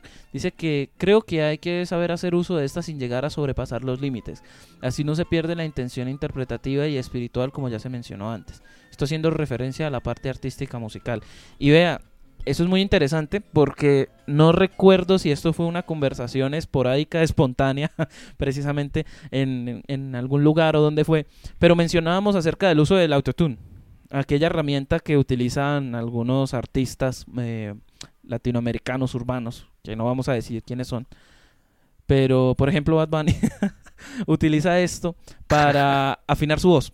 Sí, él habla o intenta cantar y esto le ayuda a acomodar su voz a las notas para que no suene desafinado y pues no suene feo. Pero hasta qué punto ese autotune es una herramienta como tal y hasta qué punto es eh, un, una disculpa, por así decirlo, para no sonar tan mal. Porque, Ah, bueno, si quiere hágale. Yo iba a mencionar lo de Daft Punk y el vocoder, por ejemplo. Pero bueno, Eh, ya, dale. y, y de hecho iba netamente para allá. O sea, vea, as- como punto de producción y de ejecución está, digamos, bastante bien. ¿Por qué? Porque lo que hace es esto, obligar a las frecuencias a acomodarse a su respectiva tonalidad. Entonces, como punto de producción y venta, es una herramienta excelente. O sea, la cuestión está ya el para qué, ¿no? El para qué se quiere. Es, es- es esta cuestión. Como herramienta, eh, sí, ya bien lo han dicho, puede aportar más, incluso ayudar. Porque si ustedes escuchan a este cantante en- sin, sin esta herramienta, bueno, ya dirán ustedes, ¿no? Bueno, en, cuanto a expandiendo un poquito el, el- el comentario de Catalina, es eh, bastante siento la, la- la- la interpretación del artista, emularla es muy difícil. Y no por el hecho de ser más eh, tan preciso o más preciso como el artista, el problema está justo ahí. Hay un concepto en, eh, bueno, no sé si es exclusivamente de la robótica, pero se retoma aquí que en eh, al analizar la reacción eh, de, digamos, del, que tienen las personas al interactuar con un robot que se parece mucho a un ser humano, ocurre un fenómeno que se llama valle inquieta- inquietante, en donde, ok, vemos, tenemos esta representación de un robot eh, que cada vez poquito a poquito se va pareciendo más a un ser humano. Pero llega un punto en el que es tan parecido, o sea, tiene las facciones y, hemos visto robots eh, que son muy parecidos a un ser humano y que tienen este plástico encima que simula la piel y todos los pe- pequeños motores que intentan eh, moverlos, lo que serían los músculos de los huesos. Pero aunque parezca mucho un humano, se ve muy raro, inquieta bastante. Este punto es a lo que llaman el valle inquietante, cuando algo se acerca muchísimo a la realidad, pero de manera artificial, nos causa repudio. Y ocurre de alguna manera en cierto punto en la música. Eh, es un poco, eh, digamos que no es tan sencillo, pero cuando a uno le presentan eh, pistas eh, de audio de instrumentos hechos completamente por computadora, no suenan igual a la banda, a, digamos una banda de rock tocando en vivo, porque ocurre con la banda que hay puntos en los que no son completamente precisos y no van necesariamente a, a- a 60 pulsos por, por- por segundo y no son precisos en cada milisegundo, pero es esta naturalidad, este pequeño destiempo, eh, esta pequeña eh, pronto eh, desafinación lo que le da naturalidad, al grupo y hace que se sienta humano. Esta interpretación hace que reconozcamos a lo que estamos escuchando como algo que está tocando o cantando un ser humano. Sí, es como irónico, o sea, ver que el humano en frente a un instrumento, frente a la música, siempre busca la perfección. Sin embargo, nunca va a lograrla. Entonces, estar como en este límite de, de- perfección versus interpretación humana, entonces es- es- esas pequeñas distancias del no alcanzarlo es lo que da ese factor humano, ¿no? Entonces es bastante curioso mencionarlo. Sí, exacto. O sea, ya cuando la, cuando la perfección es demasiada, es, es literalmente de, de- milésimas de segundo, por ejemplo, en cuanto al ritmo o, o la nota es demasiado perfecta. Eh, en cuanto a eso, ya para cerrar, el, hay programas, eh, eh, ya algoritmos de inteligencia artificial que son capaces de producir eh, voces, voces cantadas eh, con eh, letras específicas. Digamos que el problema no es que genere la letra aleatoriamente, sino que cuando uno lo escuche parece que lo está cantando una persona. Y Ah, aunque sí, es demasiado sí, sí. preciso, sigue sonando raro, sigue sonando como si no lo cantara una persona.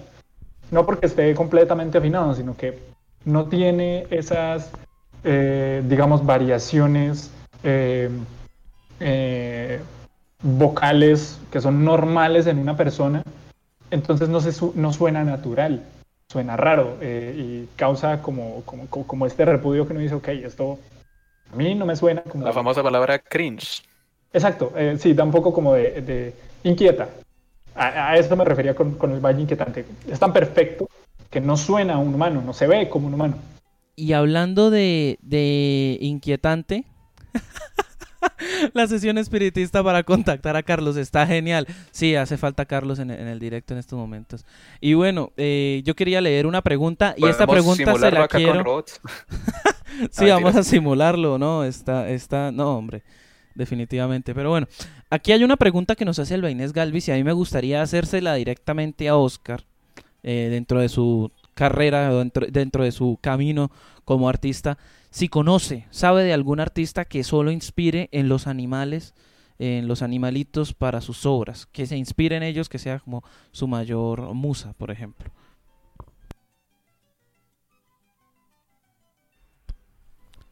Preguntas que me cogen de pronto así, no las puedo responder porque en muchas cosas soy como, me gustaría como, como investigarlas y con mucho gusto me centraría así como a, a darles algún aporte, un link o más adelante si me interesa el tema, hacerlo con un video. Ahorita, bueno, eh, que se dedique al, no se me viene ahorita a la cabeza, pues de pronto en unos minuticos ya se me ilumina el bombillo y, y le pueda responder. Déjame pensar un momento, pero ahorita en el momento no se me, Listo. ocurre que se enfoque, que se enfoque directamente en, ellas. Eh, y listo, entonces anotamos y puede ser tema, puede ser tema para las cápsulas. Recuerden que estamos trabajando en las cápsulas que van a ser formatos de video cortos para que con apuntes interesantes, curiosidades, respondiendo preguntas, tenemos una cápsula pendiente con los participantes del, del segundo programa y pues una cápsula para dejar estas cositas. Entonces, fíjense, eh, quiero leer un par de comentarios y es que nos dice Amber que es precisamente el caso de Detroit Become Human. Ya vamos a hablar de eso porque les va a volar la cabeza a más de uno, los que no conocen por lo menos Detroit Become Human.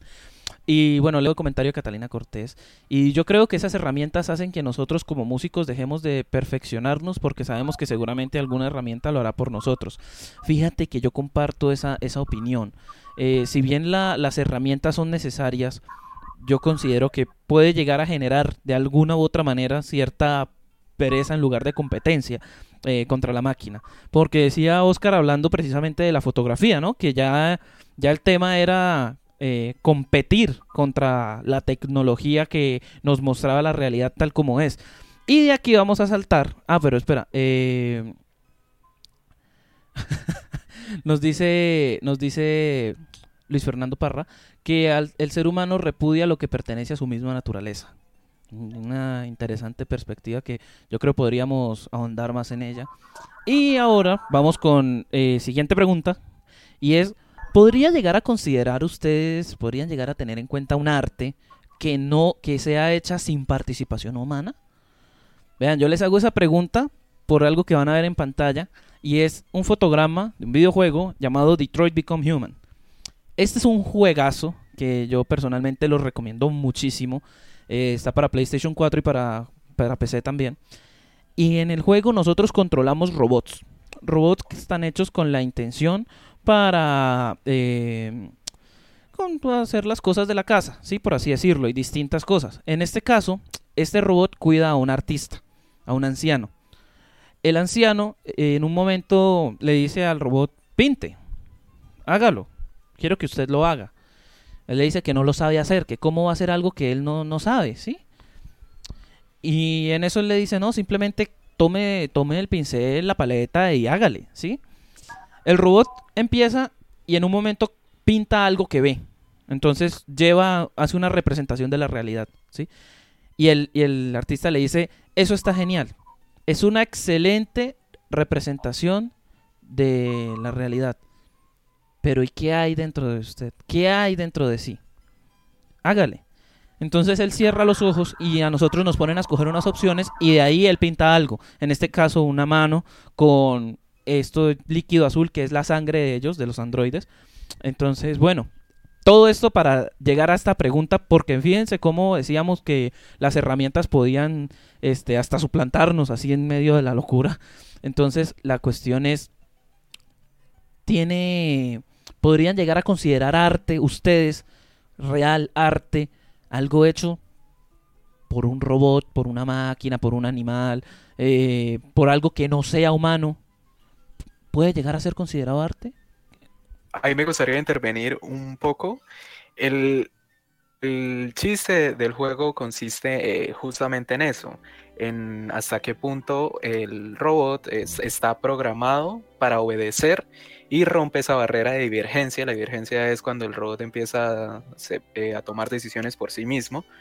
Y ahí entonces nos plantean una ruptura entre lo programado y la conciencia, ¿sí? Entonces es bastante interesante como nos lo plantea el, videojuego y se les recomiendo muchísimo. Pueden buscar videos en, YouTube eh, respecto a esta situación que ven en pantalla del juego. Es muy, muy interesante. Entonces le doy la palabra, no sé, Nicolás. Eh, sí, pues yo la verdad creo que, bueno, ya vemos que la tecnología avanza pasos agigantados de manera exponencial. Y pues todo el tiempo nos, damos, nos vamos dando cuenta que va haciendo más cosas que antes no creíamos posibles. Eh, llegando al punto de, reconocer rostros, de, de, hacer procesos cada vez más complejos. Sin embargo, hay una cualidad que yo creo que jamás podremos atribuirle a una máquina, que, la cual es la creatividad. Sin ella creo que es imposible hacer arte. O sea, cuando no hay, un, cuando no hay una necesidad de transmitir algún sentimiento o alguna idea y plasmarlo, el arte pues creo que no tendría ningún sentido. Entonces, obviamente, podríamos programar un robot para que esculpa algo, para que pinte algo, pero previamente con parámetros que nosotros le damos. Y por mucho que dentro de esos parámetros haya aleatoriedad y el algoritmo se retroalimente así solo con información, tiene que recibir datos eh, para poder dar un resultado, pintar algo o esculpir lo que sea. Y en este proceso no hay creatividad.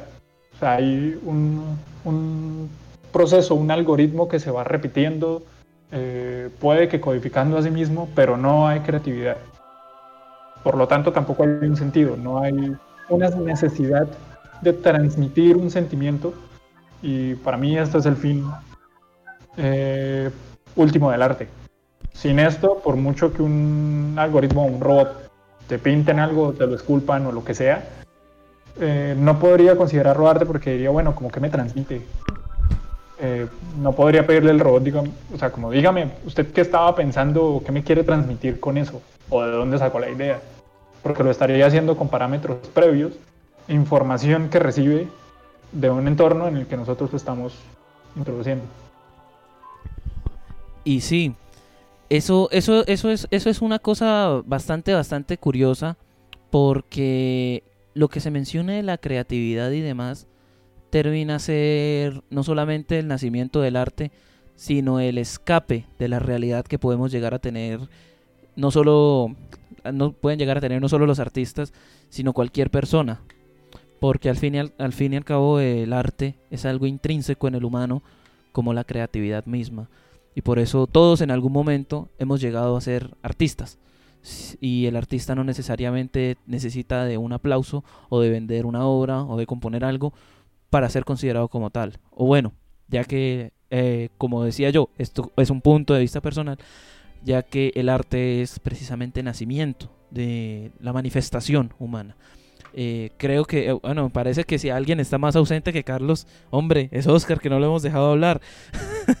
Porque que invocarlo, invoquémoslo. Invoquemos a Oscar como Carlos, sí, porque. bueno, Oscar, cuéntanos tu perspectiva y si ya de pronto de la respuesta con los animales o pues eh, las, las cosillas que están por ahí en el aire. Cuéntanos, para ti, ¿puede llegar a ser considerado real un arte sin, sin participación humana? desde mi humilde concepto, mm, no lo imagino todavía, no.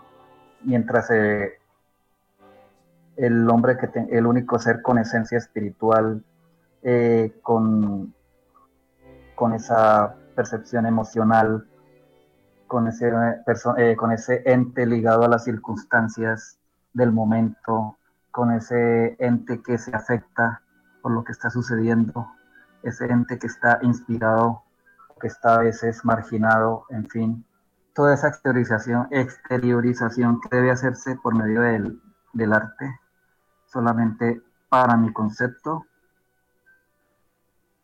del hombre, no de un animal, no de una máquina, no de una herramienta, para mí del hombre. Esa sería mi opinión. No sé si, y, yéndome a otro plano, aprovecho para responder la, la, pregunta que creo que Alma nos había hecho con respecto a, a un artista que se dedique de pronto al, al arte con los animales.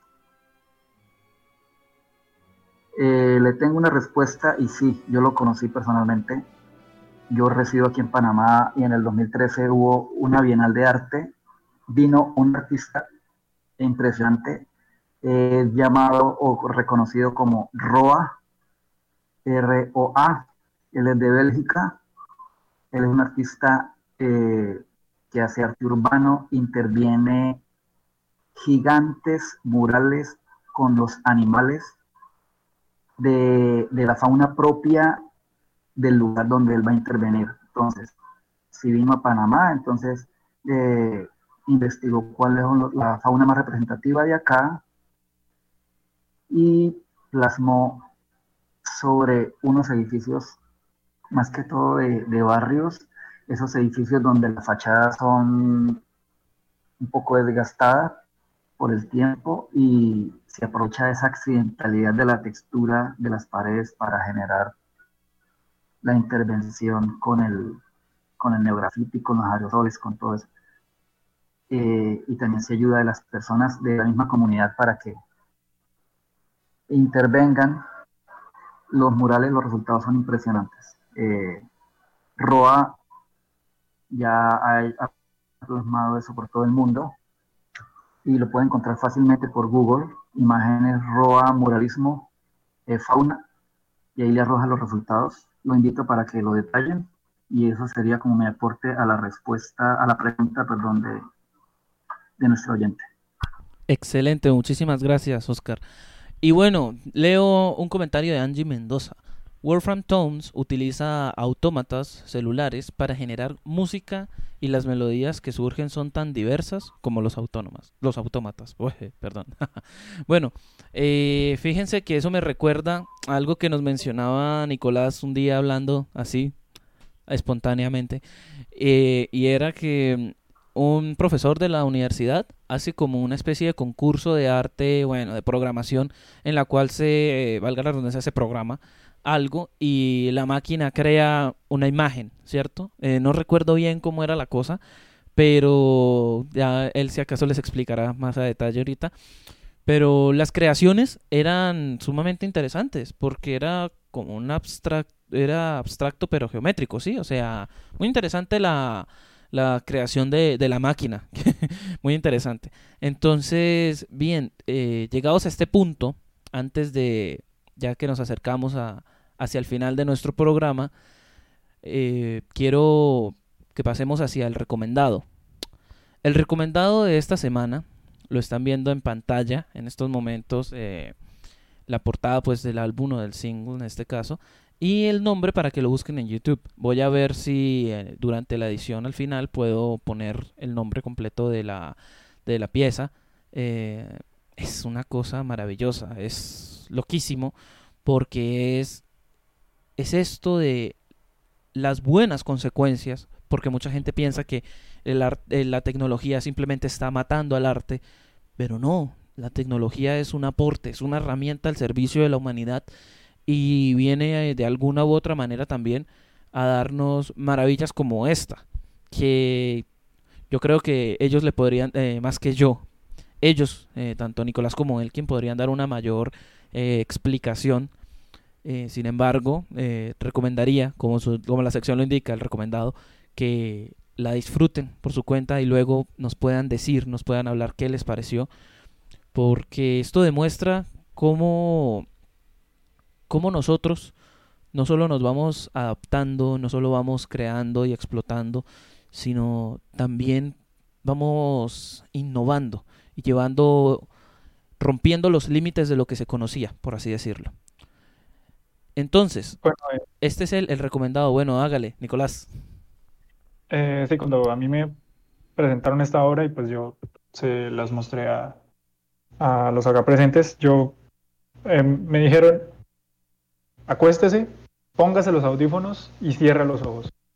Y pues creo que es el ejercicio que ustedes eh, deberían intentar cuando escuchen esto, porque es sencillamente magnífico. O sea, resumiendo un poquito, pues es un, eh, una orquesta con un grupo de jazz y funk. Puede sonar un poquito raro, pero el ensamble que hacen es impresionante. Independientemente de que ustedes jamás hayan escuchado un grupo de jazz o un grupo de funk, denle la oportunidad, intenten hacer el ejercicio. Y en lo que hablaba eh, Camilo, esto es una muestra, una excelente muestra de lo que, de lo que la tecnología eh, nos ha permitido llegar. Porque el nivel de producción que tiene esta grabación al momento de, de, de, ser interpretada es impresionante. O sea, si ustedes ven el video, si tienen la oportunidad, o sea, el grupo en específico eh, se llama, es el que está ahí, se llama Snarky Poppy, con la, la orquesta eh, Metropole y la obra se llama The Curtain, la cortina. Tienen muchas más, también son muy buenas, se las recomiendo. Pero el momento en el que la graban, están en un auditorio grande, donde está toda la orquesta, hay trompetas, hay un bajista, hay un teclado, hay una batería, eh, muchísimos instrumentistas y el público. Y el público está escuchando con audífonos. Entonces hay un momento de la obra en que explota y la gente se vuelve loca. O sea, es, la gente pues reacciona, todo el mundo empieza a chiflar y a aplaudir. Pero el trabajo del ingeniero de sonido es tan bueno que no se escucha. O sea, los micrófonos están ahí en el auditorio y están grabando el, el sonido de los instrumentos. Pero en el momento en que la gente empieza a aplaudir y a volverse loca, que es durante la hora, porque es antes de terminar, no se escucha. O sea, el, ingeniero, el, trabajo en ingeniero de sonido es tan bueno que es capaz de suprimir ese ruido y dejar que escuchemos la obra al completo. Y es todo el momento en el que entran los violines. O sea, es espectacular. O sea, se los recomiendo en serio muchísimo, independientemente de que no hayan escuchado el género o digan como esto de pronto va a sonar raro. Denle una oportunidad y se darán cuenta lo, increíble que puede permitirnos eh, la tecnología eh, lograr un sonido así, un ensamble así con todos estos instrumentos. O sea, es, es impresionante, se los recomiendo muchísimo. Muchísimas gracias por el aporte, Nicolás. Y bueno, ya aquí en la parte final de nuestro programa, quiero leer comentarios, eh, ya que hubo una discusión, leo los comentarios de mucha gente eh, que me dejaron en distintas redes sociales para que, bueno, miremos, también tengamos nuestra propia perspectiva y tal vez, tal vez podamos eh, haber evolucionado en el pensamiento o antes tomar una posición mucho más radical, ¿sí? Entonces, vamos a, a voy a leer los comentarios, ¿sí? Y uno de ellos es, tanto que antes de algún cambio tecnológico importante nuestro alcance cultural se limitaba solamente a la zona en la cual nos encontrábamos en su momento. Ahora puedes compartir cultura y arte estés donde estés, lo cual genera mayor diversidad cultural y artística. La tecnología añadió nuevos estilos y movimientos del arte, y pues al menos dentro de lo que la sociedad en sí acepta y reconoce como arte. Fotografía, cine, música pasaron a un nuevo nivel con plataformas como Netflix, Tumblr, Spotify, eh, bueno, demás. También nos dice, bueno, yo creo que la tecnología ha permitido una notoria evolución en muchos aspectos y eso es innegable. Aún así, considero que tiene obviamente como todos sus pros y sus contras. En mi caso, más contras que pros. Por este asunto del software y herramientas digitales, la creación o simulación de sonidos de X instrumento es sorprendente, pero ¿dónde queda la parte humana en el arte? Pero yo creo que afecta la parte artística con respecto a que nosotros como músicos perdemos el valor, el valor significativo del arte, porque es una expresión porque el arte son emociones plasmadas por el ser humano. Y pues bueno, hay muchas maneras de hacer arte, nomás miremos pues el arte contemporáneo, pero se perdería como la esencia natural, no lo sé. Y pues las personas ya no se esfuerzan por hacer las cosas bien, ya saben que hay una plataforma digital o una máquina que se encarga de hacer todo y no da paso a una interpretación. Una plataforma no puede dar una interpretación enfocada a alguna emoción. Al implementar tecnología se pierden otros elementos. Y pues creo que como en todo, no se debe ir a los extremos. Se puede usar tecnología como una herramienta sin abusar de ella. Y este comentario lo hizo una participante aquí del, del programa en vivo. Entonces un agradecimiento por estar tan activa. Y un saludo muy especial a todos los que nos están viendo, a quienes se extienden hasta este momento con nosotros. Recuerden suscribirse y recuerden ahorita visitar el canal de, de Oscar Medina Jaimes. Bueno, el siguiente comentario. Dice sí, especialmente en términos de apreciación y crítica real, producción, comparada a la preexistencia de ciertas tecnologías. No sé si realmente está identificado como tendencia, pero en términos de crítica del espectador o quien lo aprecia va a tener una menor profundidad en relación a su edad. En cuanto a la producción, también hay cierto declive en la calidad de las nuevas obras, sobrevaloración de trabajo mediocre y se observa menor producción de calidad en casi todos los ámbitos. Es una opinión personal, no soy del área de artes. Consumo música y pintura principalmente. La pregunta me recordó automáticamente a los esperpentos que aparecen de vez en cuando en las galerías de arte moderno, no siempre, aclaro, literalmente basura vendida como experiencia visual, con ese discurso que trama a gente incauta y público joven que da por sentado lo que les digan. En cuanto a música, me recordó al problema, al problema mundial de la pérdida de intereses y por ende de financiamiento frente a la música clásica, literatura, teatro. Pues, ¿quién es el, el principal consumidor? Ciertamente no es el público más joven, el cual es el mayor consumidor de tecnología moderna, aunque tampoco es absoluto y menos podría considerarse una relación causa-efecto, pues lo consideraría un evento multifactorial. Este comentario nos lo dejó una persona en Facebook, eh, muy interesante, la verdad, ya que pues hace relación con otras cosas, ¿no? Y este comentario es hecho por una diseñadora industrial, óigase bien, lo evoluciona da la oportunidad de convertir y mejorar las experiencias. El problema es saber utilizarla en pro de eso y añadirle el valor y no contrario.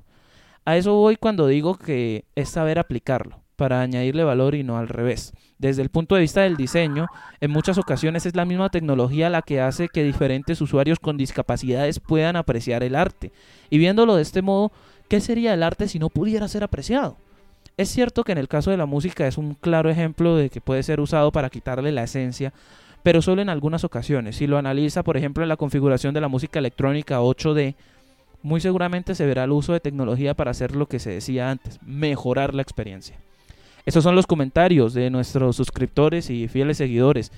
Quiero quiero quiero que leer un comentario aquí también que se hace de Angie Mendoza y es sobre lo que decía Nicolás de los algoritmos. Los algoritmos geoheurísticos pueden generar formas naturales muy bellas, pues se inspiran en procesos naturales. Lo curioso es que todas estas formas se pueden atribuir a algo que ya pasó por la imaginación de alguien, como los edificios de Frank Gehry.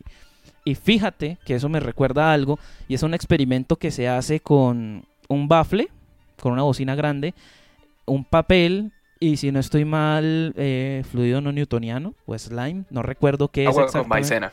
Bueno, esa vuelta. Agua con maicena. Agua con maicena. Fluido no newtoniano. Sí, sí. Se pone eso encima de un papel y un baffle y se pone música o un sonido, por ejemplo, una nota musical afinada en X frecuencia. Y esto toma una forma muy interesante.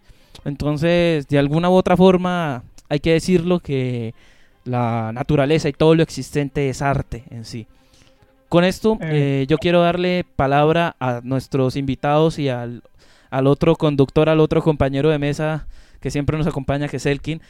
Y pues para dar finalización ya, dar despedida al programa.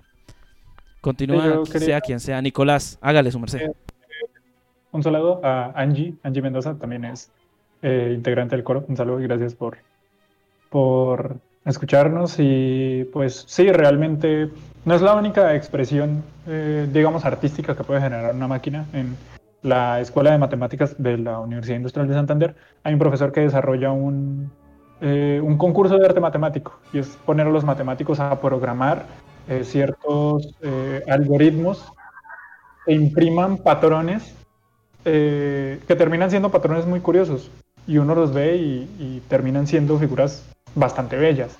Entonces la cuestión no es decir, eh, no quedemos en clasificar que si algo es arte o no es arte porque lo hizo no sé quién, sino que podamos apreciar esas cosas eh, que ya sean generadas por una máquina o no, encontremos pues eh, esta eh, sensibilidad para darle un sentido, independientemente de quién la haya hecho. Y si lo hizo un ser humano, intentar buscar esa intención con la cual produjo la obra. Y en cuanto ya para concluir, obviamente agradecer a todos que pues hayan, se hayan dado este espacio para poder escucharnos.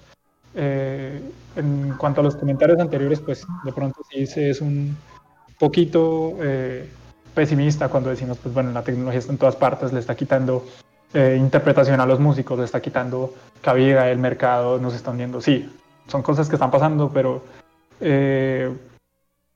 soy un poquito optimista al decir, bueno, siguen habiendo artistas que valen la pena, gente que muestra su arte y pone todo de sí, pone toda la técnica y tiene mucho para mostrar y mucho para decir.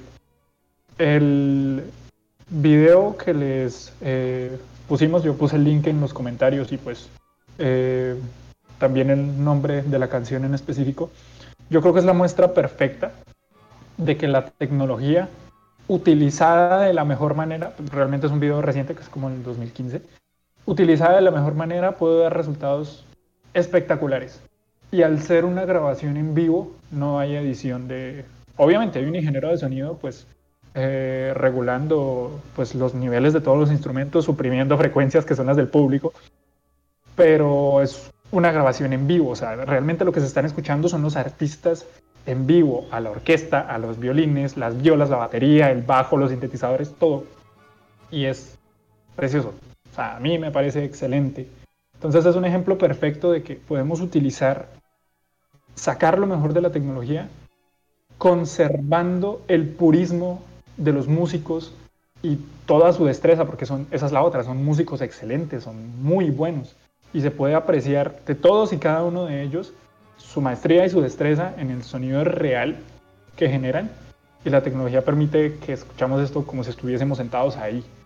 Entonces, pues nada, eh, gracias a todos por escucharnos, eh, a ustedes por invitarme y pues por dar este espacio y pues nada, que utilicemos la tecnología para poder eh, acercarnos un poquito más al arte. También teniendo en cuenta que antes esto era imposible. Ahora el Internet nos permite tener todo el arte en nuestras manos. Colaborando un poco con lo que dice Camilo y respecto a mis comentarios, eh, sí, estoy bastante de acuerdo con varios de los, de los aspectos que mencionan, se mencionaron aquí y como lo decía Nicolás, eh, la tecnología avanza a pasos agigantados y, e incluso es inevitable eh, hacia su dirección. Yo diría, como sociedad responsable, es papel fundamental de poder eh, instruir, ya sea a los niños, ya sea a nuestros familiares, ya sea a la gente que tenemos, incluso por este canal, de ver el arte eh, totalmente como una, como un agente y digamos imprescindible para la vida. Y la tecnología como herramienta que ayude a que el arte sea mejor. Entonces, ya esta es la cuestión de, de, esto, de cómo poder ligar el arte y la tecnología de una manera bastante inteligente. Sí, entonces es, digamos, responsabilidad cultural de no dejar perder la esencia del arte y, el, y, las, y la importancia de la humanidad, pero también saber utilizar la tecnología como herramienta para que este, digamos, propósito sea posible. Ese es mi punto de vista. Y a ustedes, querida audiencia, agradecerles por espectarnos. Ahora le doy la palabra a nuestro invitado especial, Oscar. No, de verdad que fue por una casualidad que, que quise compartirle mi, enlace a Camilo y bueno, me dijo, oiga, está este programa abierto y gustaría participar. Créanme que fue una experiencia compartir con ustedes, conocer gente que tiene de verdad cerebro para los temas que me gustan, compartir y me he dicho, saqué todo lo que tenía dentro, me escucharon, ahí disculpen tanta tanta cosa que tenía por decir, pero espero haya sido un aporte y de verdad que, que una buena, un buen programa para, para seguir y para estar aquí pues pendiente con ustedes, lo que necesiten de mí. Muchísimas gracias por, por haberme invitado. A usted, Oscar, muchísimas gracias por estar al tanto y pendiente y tan, tan, digamos, con ese espíritu de participación. Y nada, siendo más, yo me despido. Eh, Elkin Fuentes les hablo y ahora con ustedes, Camilo. Bueno, eh, ni más, hombre, muchas gracias a los dos invitados que estuvieron aquí con nosotros. Estamos trabajando ya precisamente en una cápsula y en el próximo programa que eso es para, como ya saben todos ustedes, para ustedes, para que se hable de lo que ustedes quieran hablar. Si alguna persona quiere participar en el programa, si alguna persona quiere hacer una colaboración o si simplemente quiere dar una opinión, que se hable, si quiere dar ideas, escríbanos al correo electrónico que se deja en la descripción, espontáneos1.gmail.com.